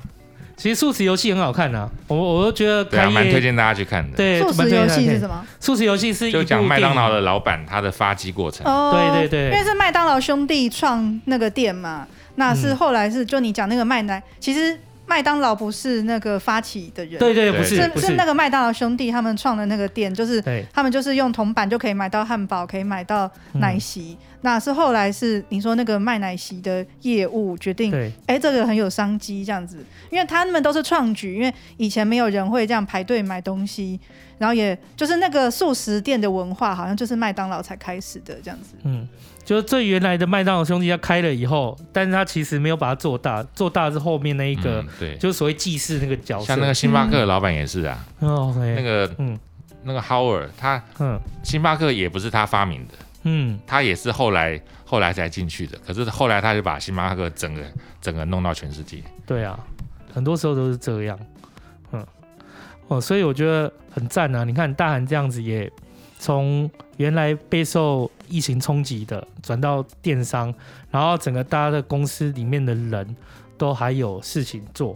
嗯，嗯啊，哎、欸，大韩，如果现在有人想要就开餐饮业或什么。我倒很想听听看，你们这个就是从苦了七八年，然后到现在这样过来人的经验，你们想要给一些什么？给我们饭友给一些小给这些人年轻人有一些小小的建议，你们会想给什么？哎，通常我给的建议不要做，是不不太中听的。对啊，因为这这些年下来，其实也也有的时候也三不五时会有一些朋友会会来问我嘛，或者是别人介绍。对。那通常我讲的都是都是我自己的经验啦，嗯嗯嗯。可是通常我觉得他们听不太进去，哦，因为我觉得这是正常的，对，好，因为你在你还没有踏进来之前，你真的都会把它想的比较美好。因为我们在、嗯、我们在二十年前，我们那个时候，我们我们其实也是，我们那时候本来还一开始要去加盟、嗯、加盟人家那个。那个时候有有一间叫 Q Q K 咖啡哦，那个我知道，哦，你们应该有听过。我要假装没听过。对，我们那时候本来差点要要去加盟了，对，可是后来后来后来就没有。反正那个时候我们的想法都很单纯，也很天真。那现在事后我们再回回过头去看，我们那个时候如果有有别人跟我们讲什么啊，其实我们也不见得会听得进去了。嗯，对，所以所以我觉得。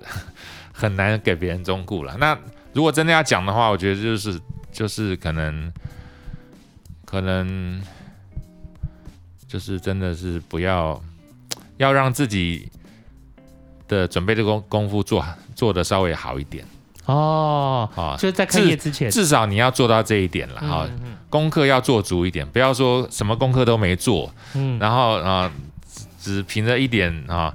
呃，那种热情的斗志，或者是一点点过去累积下来的一点资本，然后就盲目的投进去，其实这样子，那个失败几率真的会蛮高的。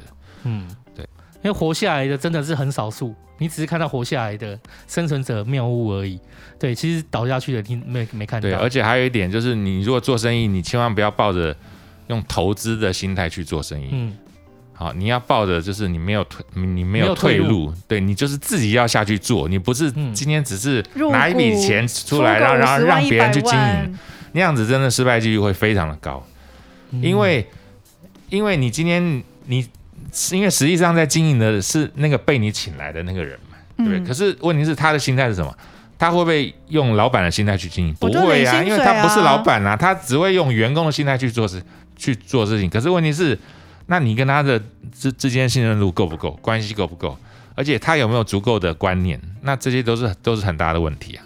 所以唯有你自己要下去做，至少你自己要先下去做个一段时间啊，三五个月甚至半年一年，你觉得所有东西你都摸得很熟了，你都很清楚了，你都很稳了啊，这个时候你再慢慢的放给别人，我觉得是可行的。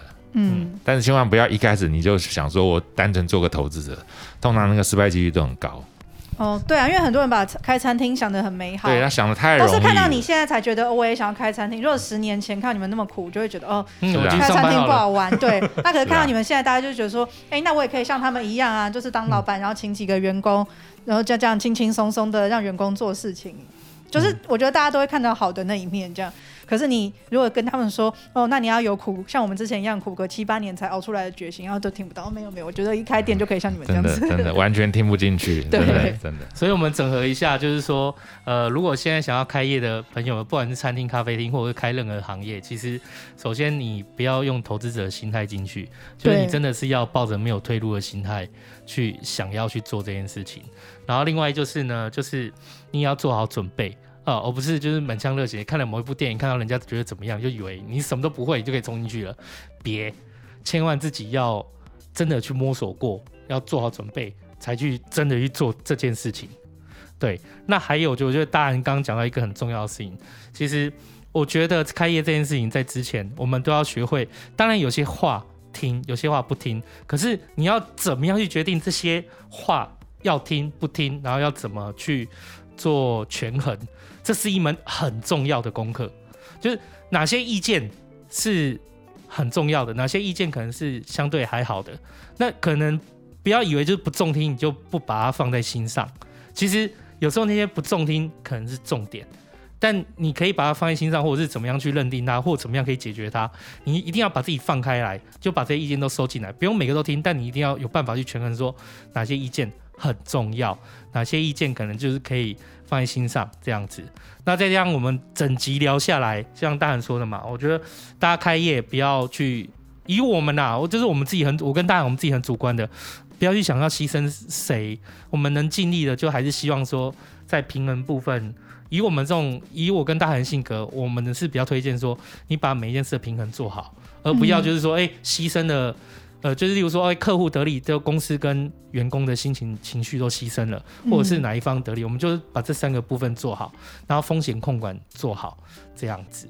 对啊，大概是希望各位饭友，如果说要开业的哈，一定要做好心理准备。哎呀，没有退路啊！但如果你是真的很多钱啊，有没有？你是我当年也有认识朋友，有没有？五百万就是零钱呐、啊。他家可能就地主嘛啊！我爸爸零零两三年年啊，没有他他开业有没有？他只是希望就是不要让他觉得说，哎、欸，虽然我是收租金的，可是我要让他知道说我我好像也不是。我有正当的营生，我有正当的营生啊！这种的，就是这些话都不用听进去啊！你想怎么花都可以啊，可以来跟我们买水果、买床啊，都是很好的事情。可以来支持我们。对对，可以来支持我们，拜托你们啦哈！这样子。哎、欸，好啦，今天这一集超棒的，嗯，那我们就把火锅的辛酸史给交代了。对啊，餐饮业 真的不容易对对对啊！大家也多支持，我们会把那个草原风的那个网站啊，线上电商啊，哎、欸，我跟各位饭友就是分享，到时候再带心杰去，然后就是真的是好吃。我决定了，就是等我们疫情过后，因为我一直在跟那个立青他们，就是我们在常在讨论说，妈，疫情过后一定要。吃一摊，吃一摊，吃我们就把，茶余聚会包场包草原风就办在他们那边。好啊，哇，太棒了欸！不过我们先问一下哦、欸，那个草原风，我记得有两间店，哪一间店比较小，哪一间店比较大？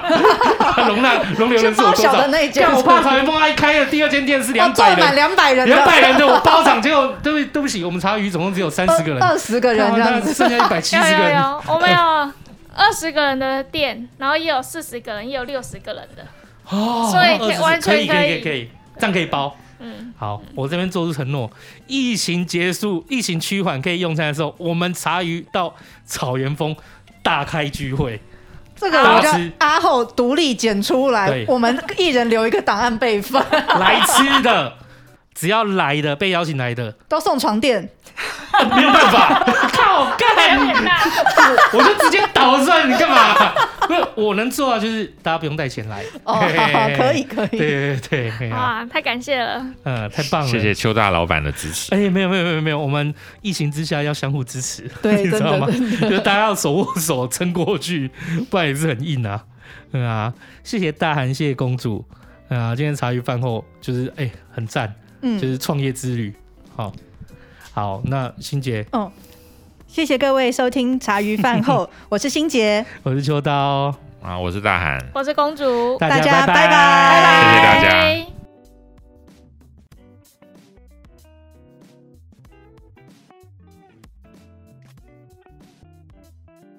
终于轮到我出场了，给掉。谢谢大家收听茶余饭后，我是阿后。哎，碍碍于那一天的人数问题，其实我们其实是可以待到五个人啦，只是我们想说，哎，就把那空间留给四位大人们好好聊天就行了。看这个怪腔怪调，对吧？总而言之，那一天呢，很可惜，我在今天自己剪完的时候，其实我很想要跟大韩哥哥还有公主好好聊天。其实最一开始是我跟欣姐要录的，秋刀只是想要哎打打招呼，然后让我用我的视角去认识大韩哥哥还有我们公主。只是当下在开路前，我就看到秋刀直接，你知道，你知道两个男生哦，久不见，年轻的时候就认识，他们无论到几岁，见到面 都会是当时认识彼此的那个样子，直接给我那边大呼小叫，我就觉得哎呦，他们他们两个没有一起录，真的好可惜。可我这样想想，干我没录到，好可惜啊！不过还好啦，剪辑是由我来剪嘛，所以我算是也是参与其中了，只是大家听不到我废话而已。可是其实今中间听到几段是蛮感动啦，就是呃，无论是前些日子，还有这段期间茶余饭后有公布的一些我们私下的一些生活小状态，大家就可以知道，其实秋刀在做老板这个角色的时候，他算是真的给我很多空间的。就是即便到现在我们录小彩蛋，或者是我在跟他说我要做一些什么事情的时候，其实，在公主前面提到的那一段，我就蛮有感觉的，就是过去的工作经验都没有我这次跟秋刀一起做茶余饭后，就是那么感觉到自己活着，就是觉得自己做的事情很有意义。因为我觉得他给我很多空间去让我表达出我想要表达的东西，所以其实这一路我都还蛮感谢他的。其实大家都会发现啊，无论我跟他再怎么打打闹闹、嘻嘻哈哈的，我都会时不时的透露出这样的讯息，就偷偷的包他一下，包他一下。对，就不是我，我我只是想拍他马屁，因为他就也不吃马屁那一套啊。我我我记得他之前有泼过一个动态，是说就是我又在那边油腔滑调，他直接不为所动，最靠腰。但其实我跟大家说个小秘密，就是平时我们在群组里面。就是假如啦，假使我跟欣姐觉得她有一些东西，我们觉得可以调整，或者我们可以讨论的，其实我们都会，我们都会很直接的跟他说，这是我以前都从不曾有过的经历。我觉得这些东西都是只有在影集才有可能出现，或者是呃，我我心目中的一些某些企业，我才可能有这样的待遇。我抱持这样的心态，其实我是觉得很难过的，就是。哎，为什么以我这一辈的年轻人，我们会觉得啊，就是可能台湾的企业普遍是没有办法跟就是比自己年长的主管沟通的，这一点是我们值得去省思的地方。那录了那么多的百工百业，呃，来的老板辈其实也不少了。我看到的这些老板啊，都跟秋刀其实蛮合的。那我觉得他们都有一个共通点，就是他们都很蛮替员工，也替身旁的人着想。这我觉得是很难能可贵的，就是一再再的刷新我对于就是目前这个生态的认知，就是啊，原来还是有这么这么群人，就是这么呵护自己的员工，这么呵护自己身旁的人，珍惜每一个人，即便他们要燃烧自己，即便他们要让自己过得非常的辛苦，他们也不想要苦到那些愿意相信自己的人。我觉得这就是大汉哥哥跟秋刀想要表达的重点吧。对，所以我已经决定好这一集的标题了啊，就跟着两位有爱的老板在蒙古草原上尽情奔跑吧！哇，太会想标了 啊！这一集的彩蛋也相对长一点，因为啊，我整集没出现嘛，你让我讲讲话嘛，拜托你。到底在干嘛？哎，这集我算是。因为我没参与的集数呢，我得花更多心思去从头听过一遍，我才知道，哎，就是哪些段落会在我的脑海中 repeat 过一次。对，那这也是秋刀全权给我的权限，就是我要怎么剪辑，我要怎么处理，是由我来用的。然后我会跟他说一些细节，但是最终他都会在听完之后，可能偶尔给我点小建议，只是基本上他都不会干涉我做任何事情。对。最后再好好感谢他一次啊！谢谢爸爸，辛苦你了，好不好？剪辑你不用担心，我来，我来。好啦，那最后的最后，秋刀有在后面做承诺嘛？会有茶余的餐会，等到疫情结束之后，我们再一起去蒙古草原找大汗还有公主一起快乐奔跑一下。今天那天录完之后，欣欣就跟我讲说：“哎、我跟你讲，有人约好要做餐会，我们把它录起来。我跟你讲，不用录，我我现在已经备份五份了。”啊，以上就是这一集的节目了，希望大家可以喜欢。那哎，资讯栏应该会放相关，就是蛋哥哥跟公主的一些连接，就是看秋刀怎么写喽。好，以上就是这一集的茶余饭后，谢谢大家收听，我是阿后，感谢爸爸，赞叹爸爸，大家拜拜，再见。